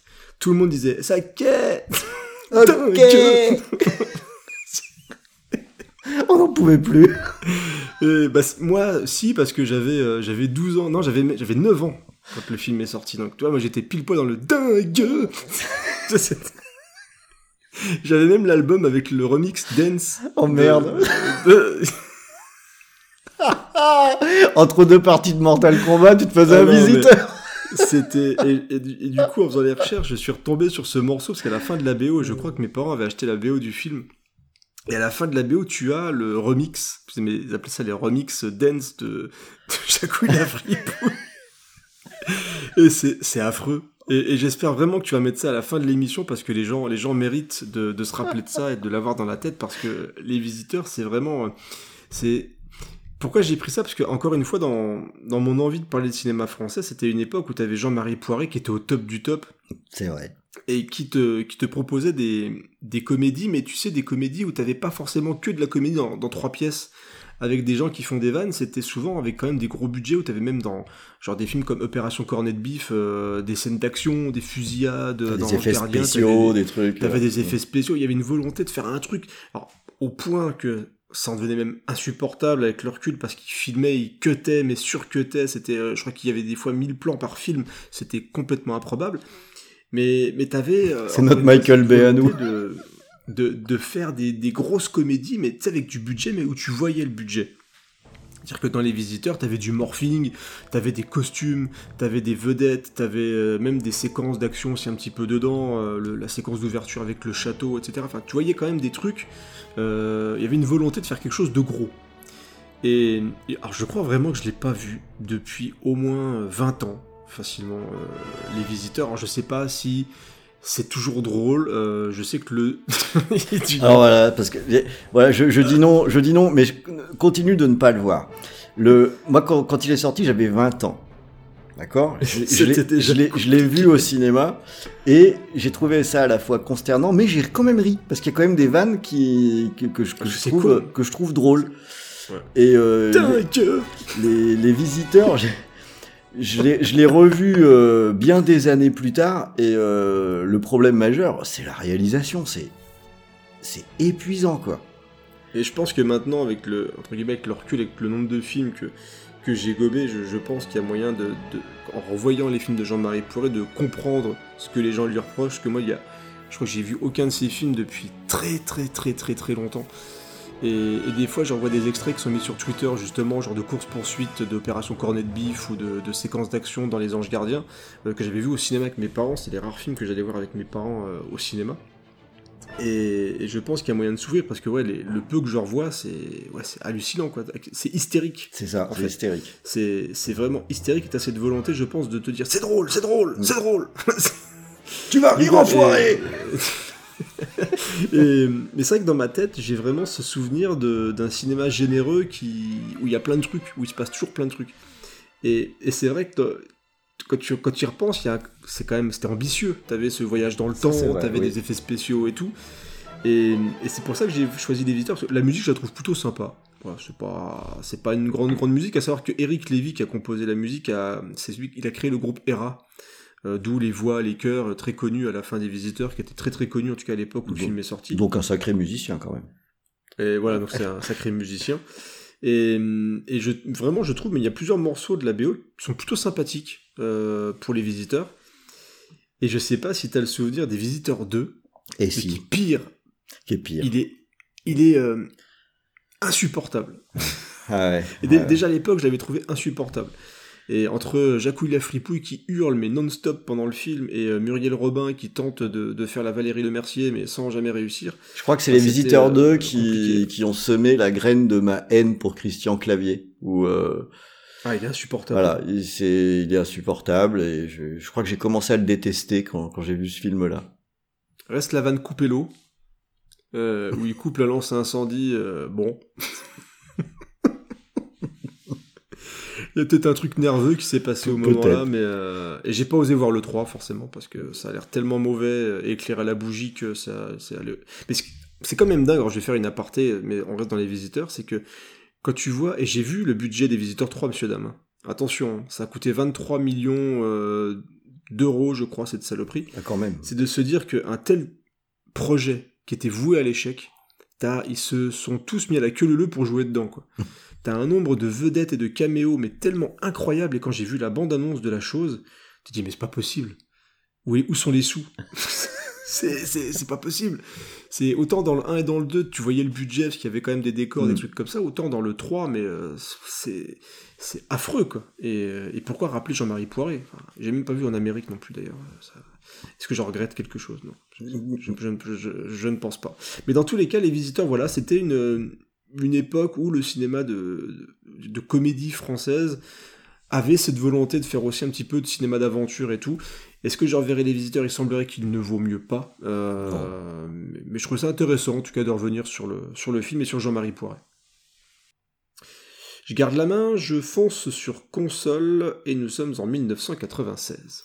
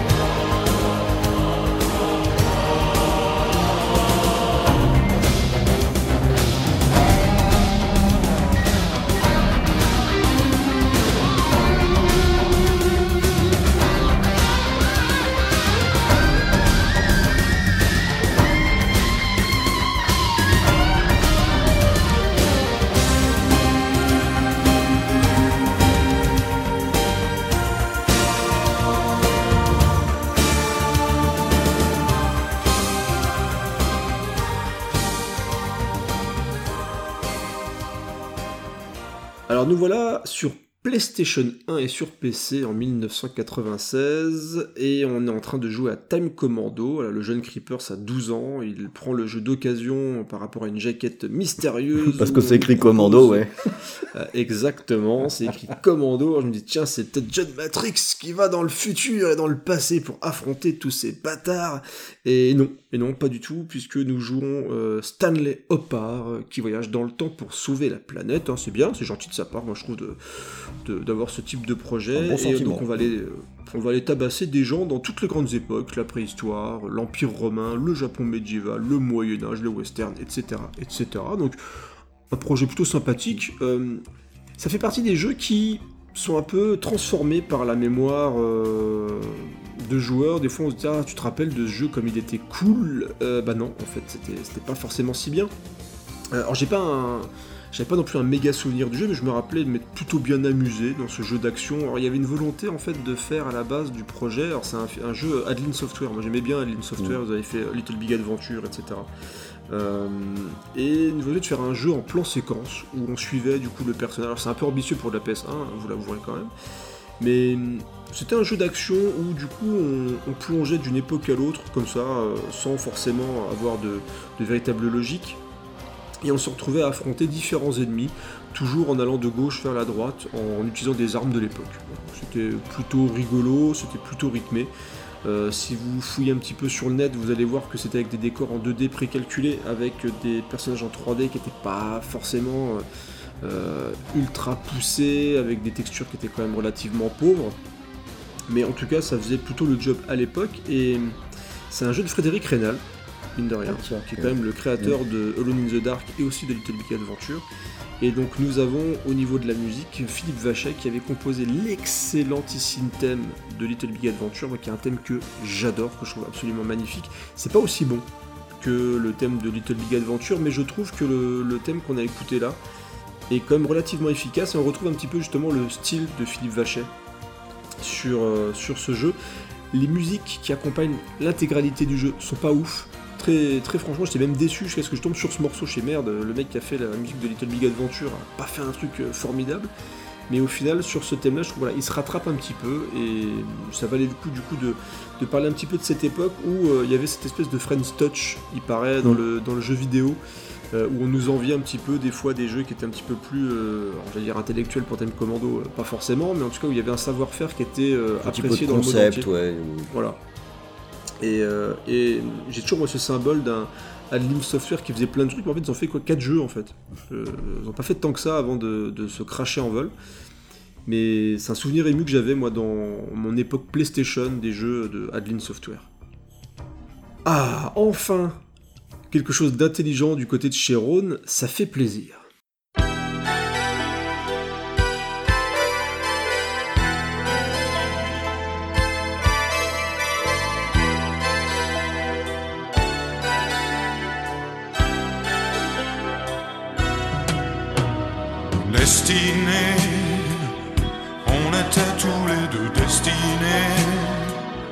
À voir nos chemins se rencontrer, à s'aimer sans demander pourquoi.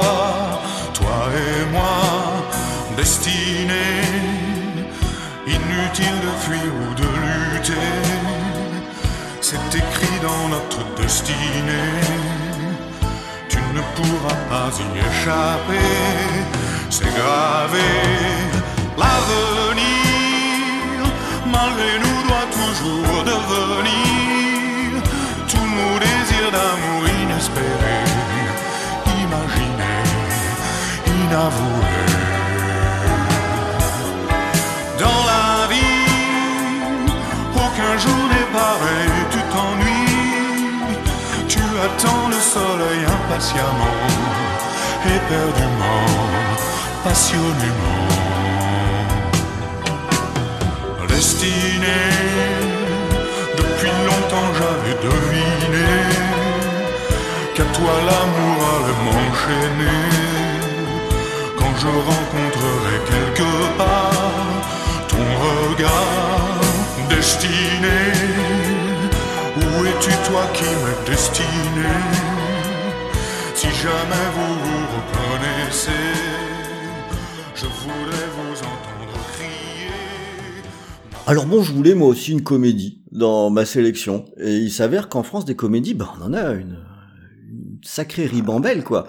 Il y a du choix. ouais. On a des trucs avec des gens euh, qui ont une réputation incroyable, des Jean-Yann, des Coluche, euh, des trucs comme ça. On a.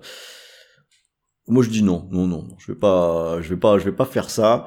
Euh, je vais plutôt vous passer ce morceau euh, des euh, Soudoués en vacances. Alors déjà pour que ça vous reste en tête pendant plusieurs jours. Voilà, c'était, c'était mon projet à la base.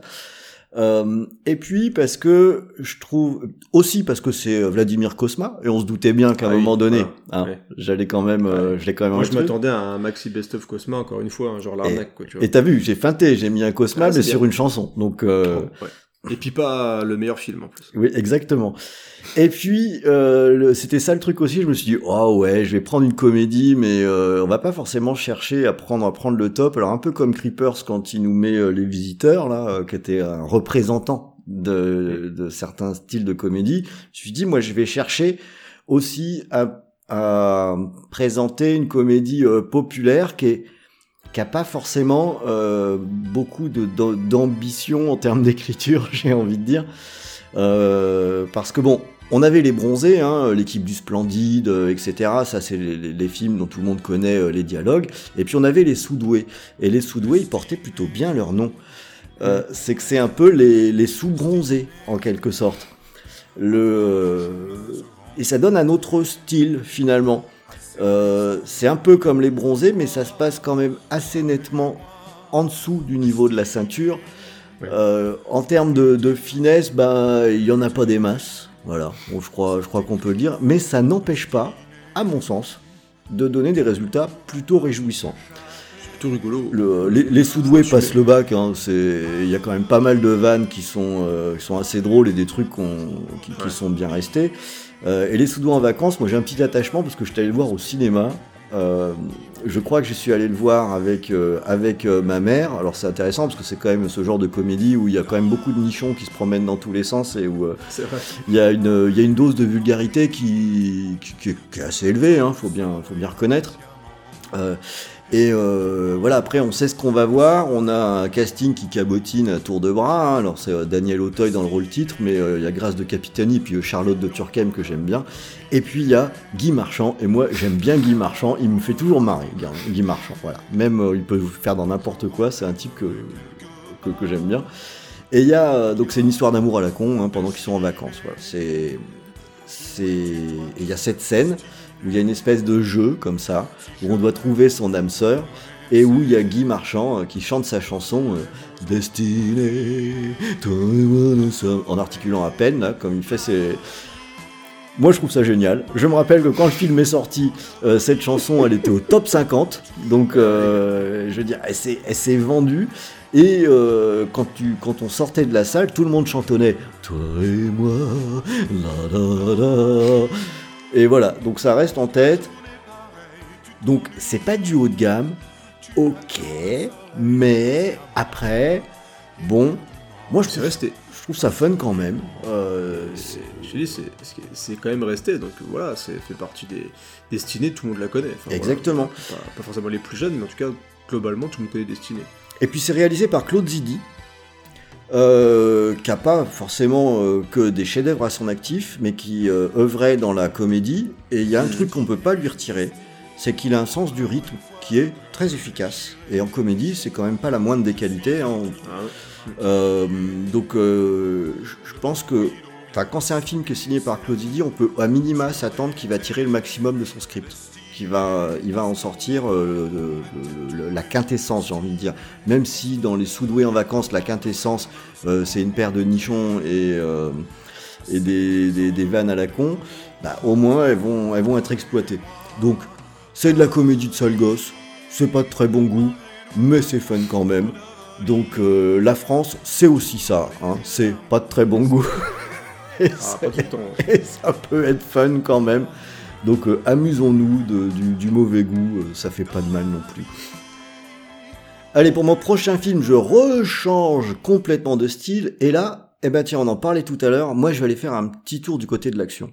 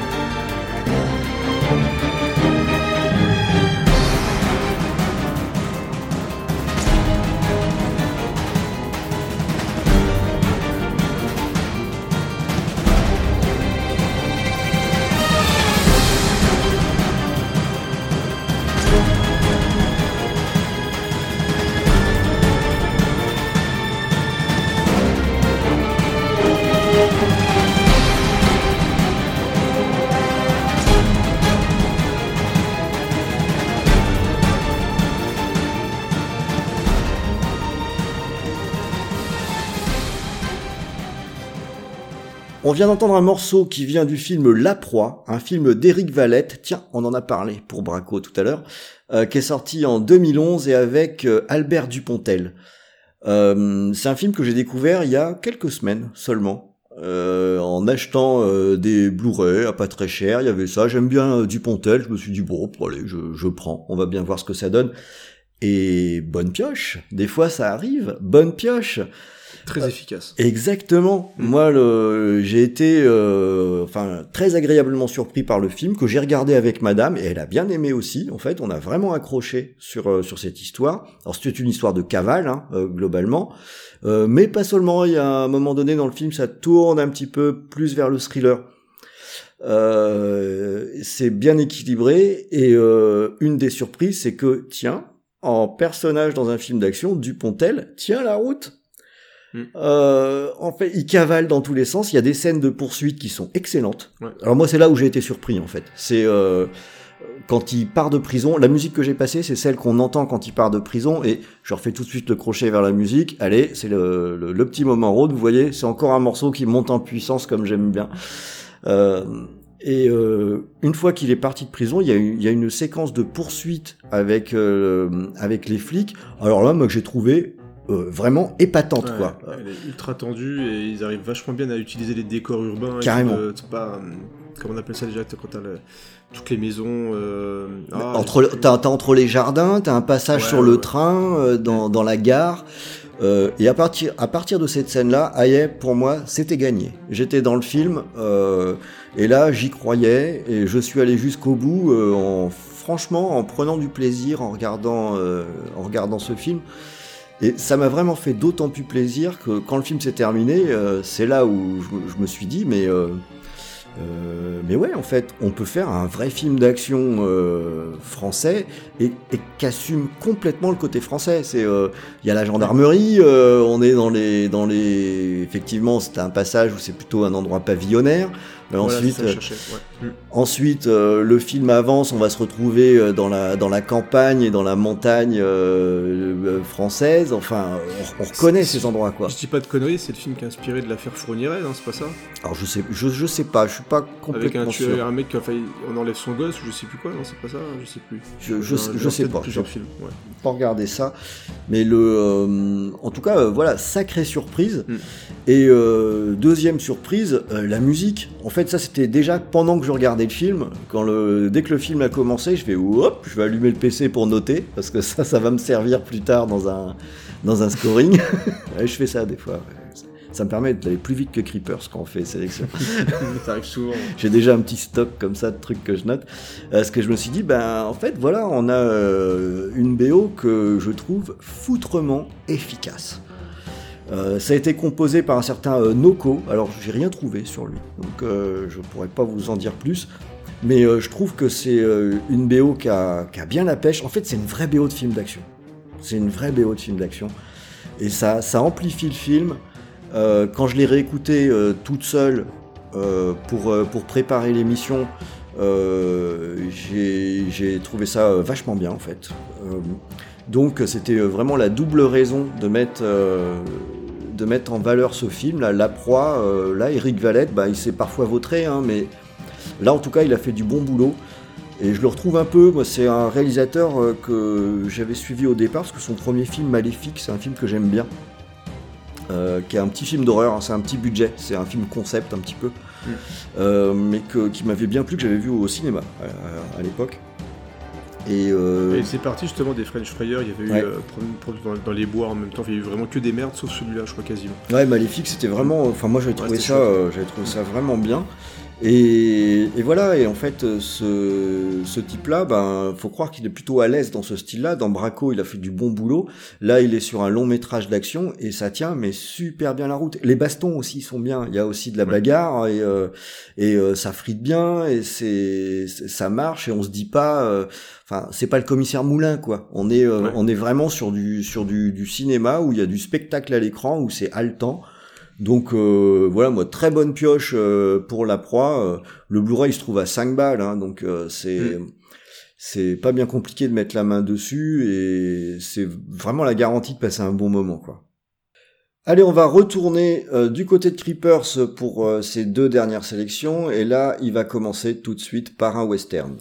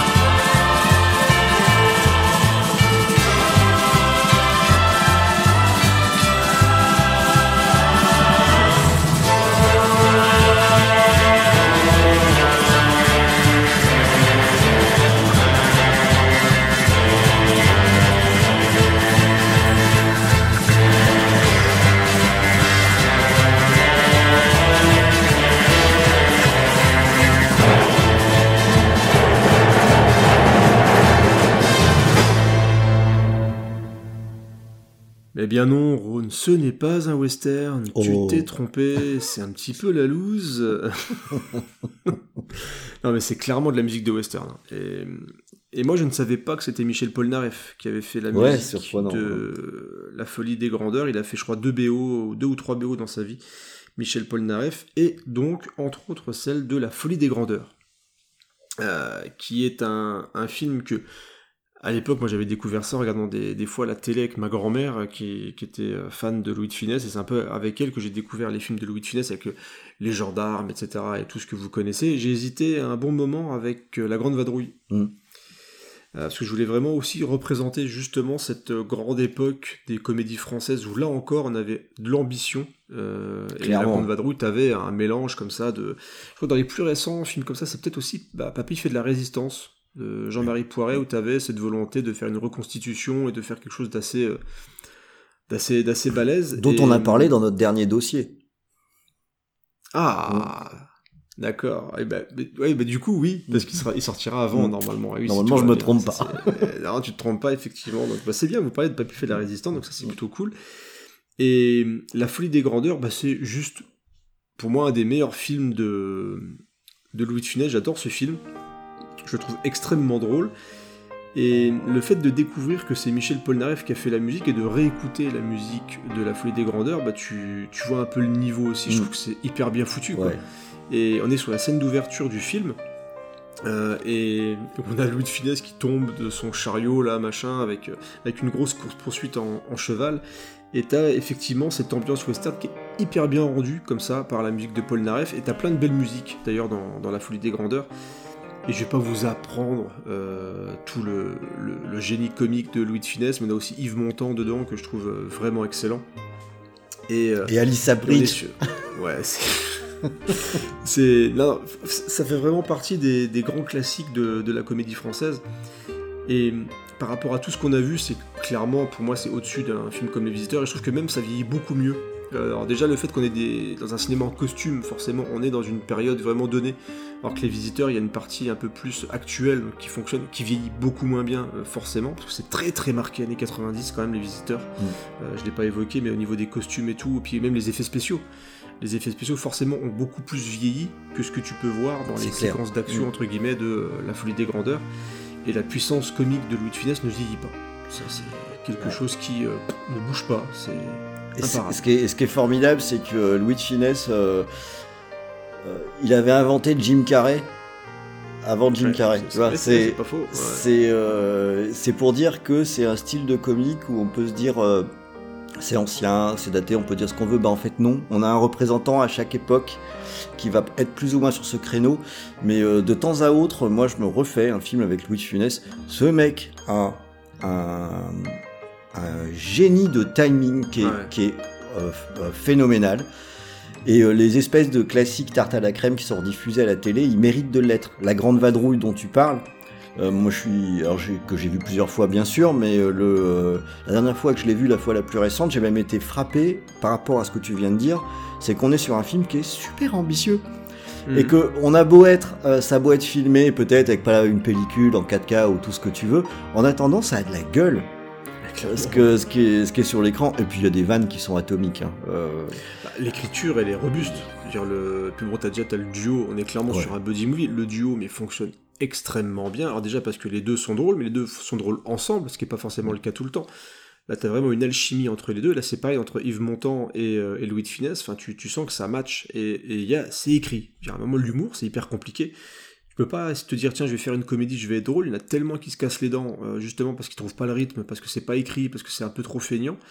Et là, tu sens que c'est des acteurs déjà qui sont quand même au top. C'est quelqu'un qui maîtrise son sujet et qui maîtrise sa façon de, de faire rire les gens. Et c'est, et c'est effectivement des films qui étaient ambitieux, mais qui étaient écrits et tenus techniquement aussi par des réalisateurs qui savaient ce qu'ils faisaient aussi.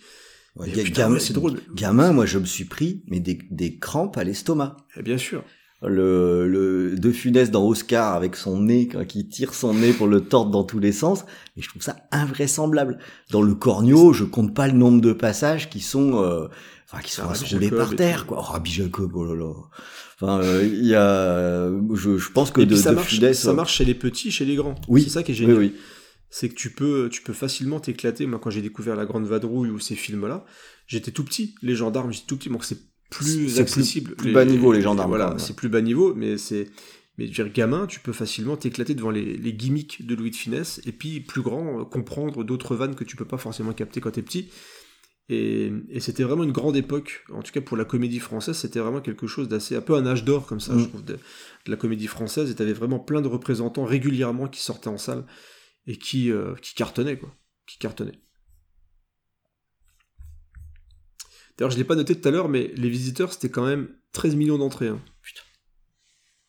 Et cumulé, le cinéma de Jean-Marie Poiret, c'est 43 millions d'entrées. Même les, vi- les Visiteurs 3 fait 2 millions. 2 millions, Oh vache. euh, 2 millions 500 000, mais du coup, il a coûté tellement cher. Ça a coûté cher cette merde. Que voilà, c'est- c'était un petit peu un flop, mais ça a quand même attiré 2 millions et demi de personnes en salle. impressionnant. c'est fou. C'est fou. Alors, sur cette note joyeuse euh, du box-office de, des Visiteurs 3, euh, mais on va surtout retenir la musique de la folie des grandeurs, nous allons passer à un film complètement différent et donc qui sera mon dernier de cette sélection.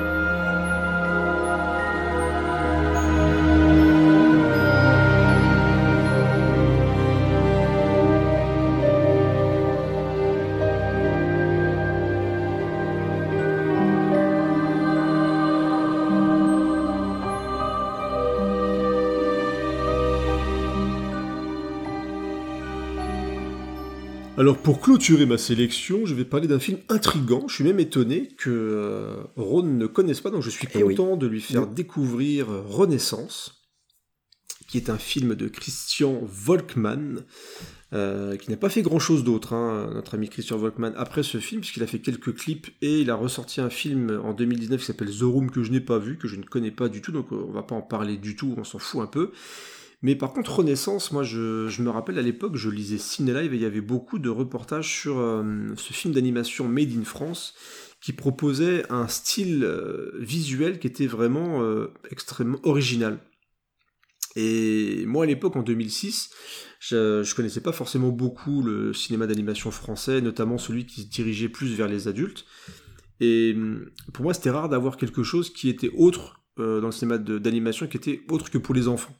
Euh, Et quand je voyais un petit peu ces images d'un film de science-fiction euh, réalisé en France avec euh, des acteurs qui étaient capturés avec des captures de mouvement, vraiment de la technologie, une ambition de proposer un film, un polar, quelque chose d'assez poussé qui se passe en 2054 à Paris, bah, je suis allé le voir en salle. Je sais que le film n'a pas marché du tout. Franchement, ça avait plutôt bien commencé, mais après ça s'est vite ratatiné la gueule au point de pas du tout se rembourser au final, ce qui était un petit peu dommage. Mais j'avais passé vraiment un super moment parce que le, film, déjà, il, dure 1h40, je crois, à peu près. Et c'est quelque chose d'assez euh, efficace. Il y a des séquences d'action, on est sur des, un, vrai scénario de polar avec euh, des, personnages, des personnages qui se font enlever, il y a une enquête qui est faite pour les retrouver, etc. Et dans donc un Paris en, en 2054 qui est donc tout en clair-obscur. Euh, vraiment tout le film en noir et blanc avec vraiment un jeu de contraste qui était euh, assez impressionnant en tout cas pour l'époque. Et en termes de technique, il y avait vraiment une volonté de faire quelque chose de très poussé, puisqu'il y a des vrais acteurs qui ont été filmés pour capturer leurs mouvements, etc. Ensuite, ça a été réintégré dans le film avec une surcouche pour donner vraiment cette patine-là. Et on avait des, des acteurs, bah, du coup, professionnels pour les voix qui euh, faisaient en sorte que ça tienne vraiment la route, que c'était quelque chose de sérieux. Et tu sens qu'il y avait du budget, qu'il y avait une volonté de faire quelque chose d'ambitieux. Et pour moi, ça marche. Ça marche extrêmement bien. Très stylisé en tout cas. Ah voilà, techniquement, et je trouve que du coup, avec un parti pris technique comme celui-ci, parce que je- pense clairement qu'un film en image de synthèse, début 2000, ça aurait pu facilement prendre du plomb dans l'aile, et je trouve que grâce à ça, il garde quand même un cachet qui fait que ça n'a- pas trop vieilli. Euh, quand tu retombes sur certains films d'animation euh, qui ont déjà quand même plus de 20 ans, c'est quand même le premier Toy Story, le premier Shrek, euh, c'est quand même un peu plus compliqué, je trouve, à regarder maintenant, mais en tout cas pour euh, Renaissance, on est vraiment sur quelque chose qui, euh, bah, qui se tient et qui en plus propose un scénario qui, alors qui n'est pas le plus grand scénario de SF du monde, mais qui est tenu et efficace et qui te propose vraiment un bon spectacle sur 1h40. Ce qui déjà pour ce type de film, ce type de tentative, est plutôt à saluer, alors même si maintenant c'est un peu trop tard pour le saluer parce que le, le pauvre euh, c'est un petit peu planté quoi. Mais, mais c'est dommage parce que du coup ça fait encore une fois partie des films un peu comme on parlait du pacte des loups et tout où il y a eu une tentative en France et il n'y a pas eu il y a une petite brèche qui s'est faite mais personne euh, ne s'est mis bah, dedans pour essayer de proposer euh, voilà autre chose mais c'est euh, en tout cas dans le style genre en termes de film de genre film d'enquête thriller film d'action c'est quelque chose qui se tient encore maintenant je trouve donc n'hésitez pas à le découvrir je sais pas s'il est facilement trouvable il n'est pas sur des plateformes de VOD ou de SVOD, mais peut-être dans des bacs à soldes. hein. Franchement, je pense qu'il y a moyen de le trouver dans un bac à soldes, euh, peut-être pas trop cher. Je crois que j'ai le Blu-ray qui traîne, donc à la limite, peut-être qu'un jour, si on, on se recroise, euh, je te le prêterai. Mm. Ouais, ça m'intrigue. ça- m'intrigue parce que le, le fait que ce soit très stylisé, moi tout de suite ça me plaît, évidemment, parce que ça veut dire qu'il y a un parti pris qui est fort. Euh, J'ai regardé quelques extraits. euh, le, je trouve que c'est hyper intéressant d'avoir des contrastes aussi marqués comme ça. On est vraiment dans une logique d'aplat. Euh, donc il y a une démarche artistique qui est super forte quoi, de- dessus. Puis, euh, puis ouais, la, la, la BO m'a beaucoup plu. Parce que j'ai- Avec BO de Nicolas Dodd et, et tu soulignes le, le travail euh, artistique et ils ont vraiment bossé. En fait, ça qui est dommage, c'est que tu sens qu'il y a eu vraiment du gros boulot dessus. Mm.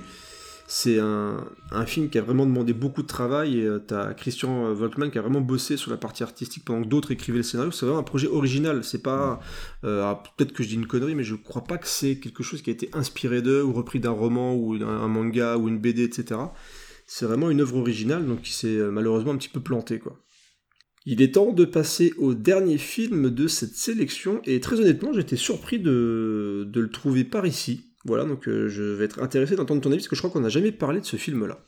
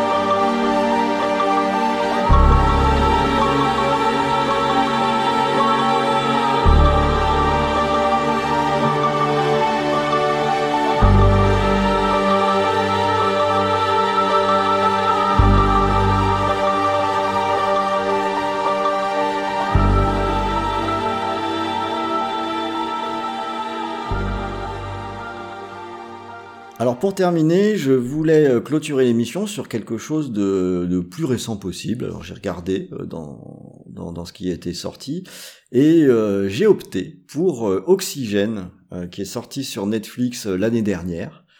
Euh, et puis aussi parce que c'est une petite séance de rattrapage, parce que quand on avait fait notre émission sur Alexandre Aja, eh bien Oxygène n'était pas encore là. Donc euh, on en avait effectivement euh, pas du tout parlé. Alors bon, le, ma raison première aussi, c'est que euh, donc je vais commencer par ça. J'aime vraiment bien la musique de, de ce film-là. je trouve qu'elle est très réussie. C'est Robin Couder qui l'a composé.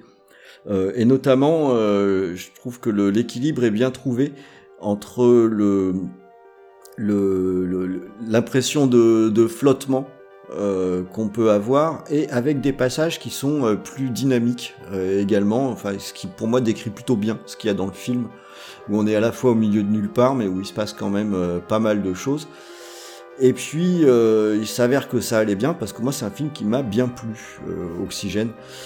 J'ai trouvé ça franchement franchement réussi. Alors évidemment c'est sur un postulat qui est un petit peu un petit peu casse-gueule au départ. on est sur un film concept hein, et pas forcément en plus avec une énorme originalité au départ, parce qu'il y a déjà eu quand même euh, des, tentatives de fait qui ressemblent beaucoup à ça. Avec euh, une jeune femme qui se réveille euh, dans, ben, elle sait pas où elle est, elle est amnésique et au travers de discussions avec une intelligence artificielle et et en pouvant, en ayant la possibilité de passer des coups de fil, elle va essayer de reconstituer ce qui, ce qui lui arrive en quelque sorte donc le, c'est pas l'originalité, ça va pas être le point fort euh, à mon sens. Euh, ça a déjà été fait par, euh, c'est quoi, c'est le film où il y a le gars qui est enterré là. Ouais, le film avec Ryan Reynolds. Oui, avec son, mm. son, téléphone qui finalement c'est exactement le même postulat.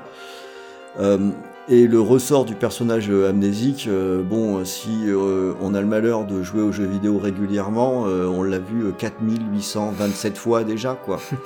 Donc le, point de départ, c'est pas forcément ça qui m'a emballé. Je dois dire que j'ai lancé le film plus pour voir, euh, par curiosité au départ, pour me dire est-ce que Aja va s'en sortir avec un de ses films concept où on va avoir la caméra sur la tronche d'une actrice pendant la totalité du film.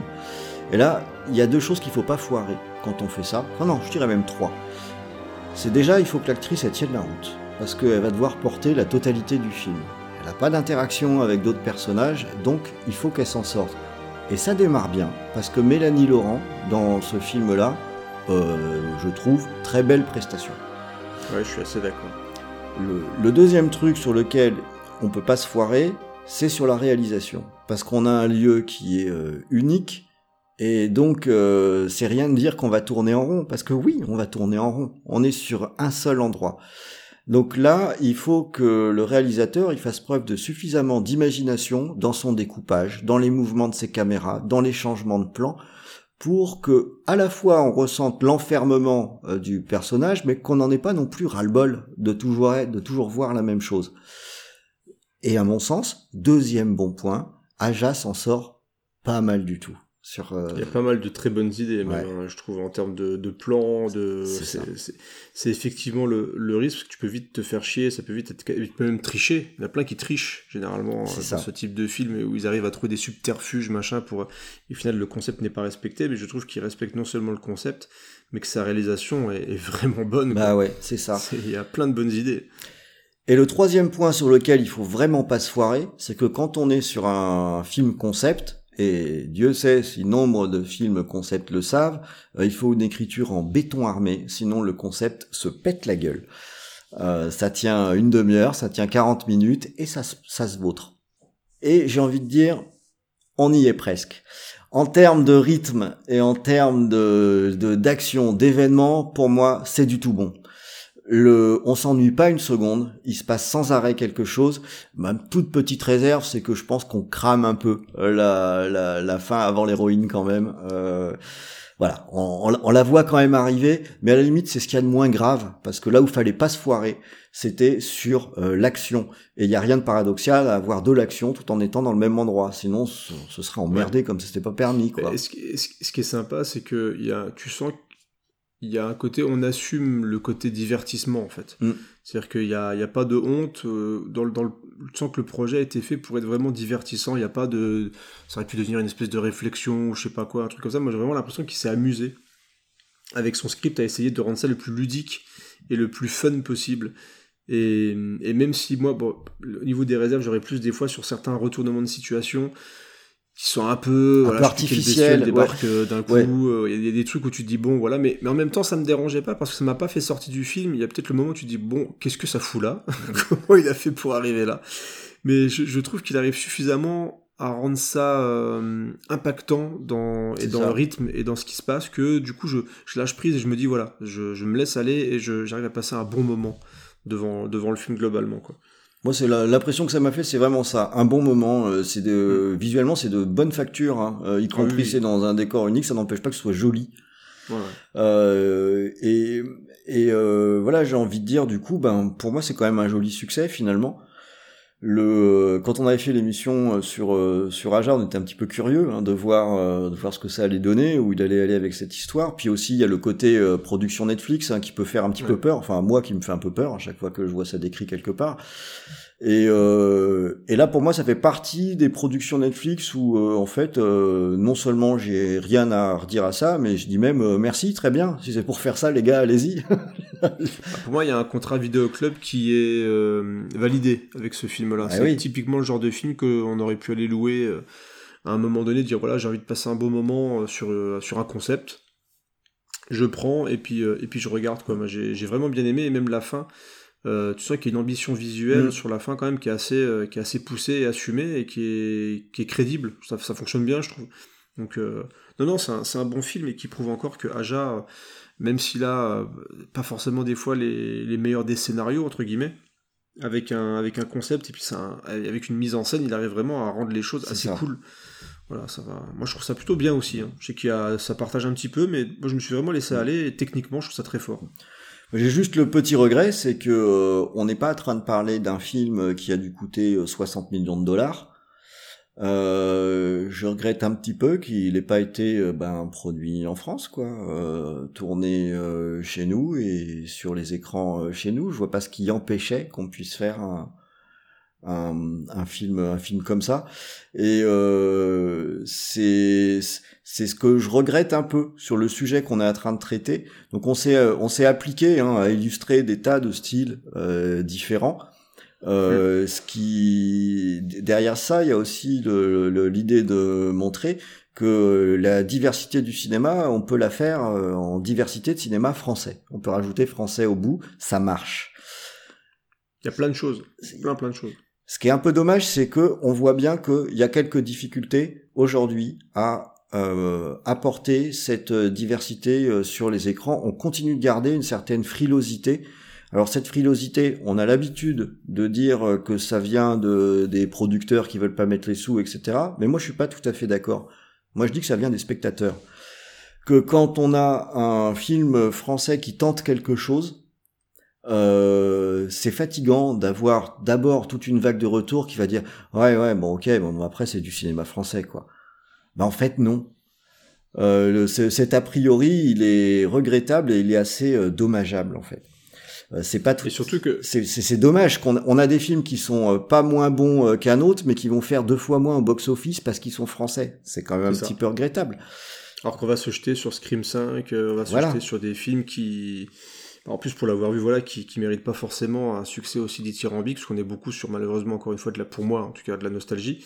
Et c'est quand on voit des, des œuvres, parce qu'il y a des, des films, je parlais de films d'horreur, il y en a moins, moins que pendant peut-être un certain, a un moment, mais il y a eu Teddy, qui est un film de loup-garou qui est sorti l'année dernière, il y a eu La Nuée, qui a été plutôt bien accueilli Mm. par la presse l'année dernière, après on- qu'on aime ou pas, voilà, je sais pas, je l'ai pas vu mais on a quand même régulièrement des tentatives. C'est vrai que globalement, on a souvent des gens qui disent voilà, je vais pas aller le voir parce que hein, c'est un film d'horreur français, alors que ça aurait été un film produit par Blumhouse par exemple. C'est ça. C'est des trucs qui auraient pu être euh, le succès surprise, euh, voilà, un American Nightmare 12 ou des trucs comme ça. Ça, ça remplit, va pas forcément remplir les salles avec des succès énormes, mais globalement, c'est les gens vont le voir, les jeunes vont le voir, se déplacent pour voir ce type de divertissement parce qu'ils sentent qu'à l'américaine on peut passer un bon moment, ce qui n'est pas, pas, pas forcément le cas avec euh, la plupart des, des films d'horreur français.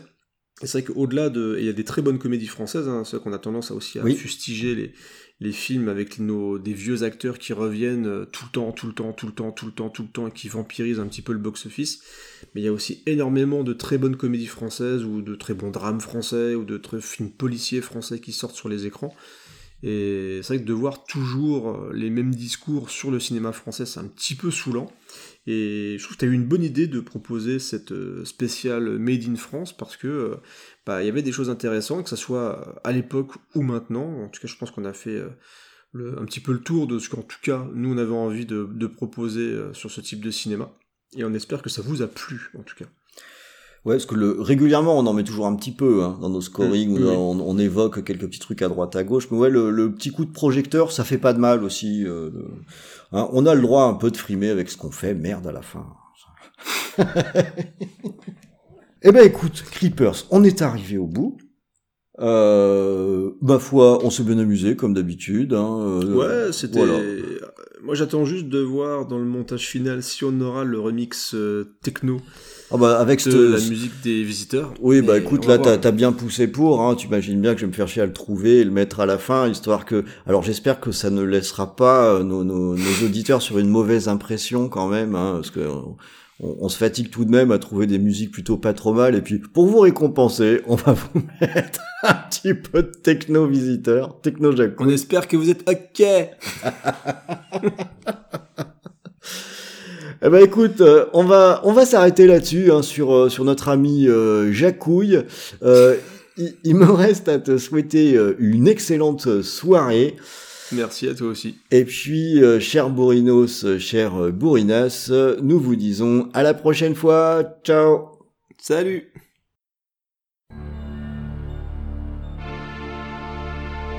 En l'an de grâce 1123, le roi Louis VI Capet, dit le Affrontait aux frontières du royaume son cousin roi d'Angleterre et duc de Normandie.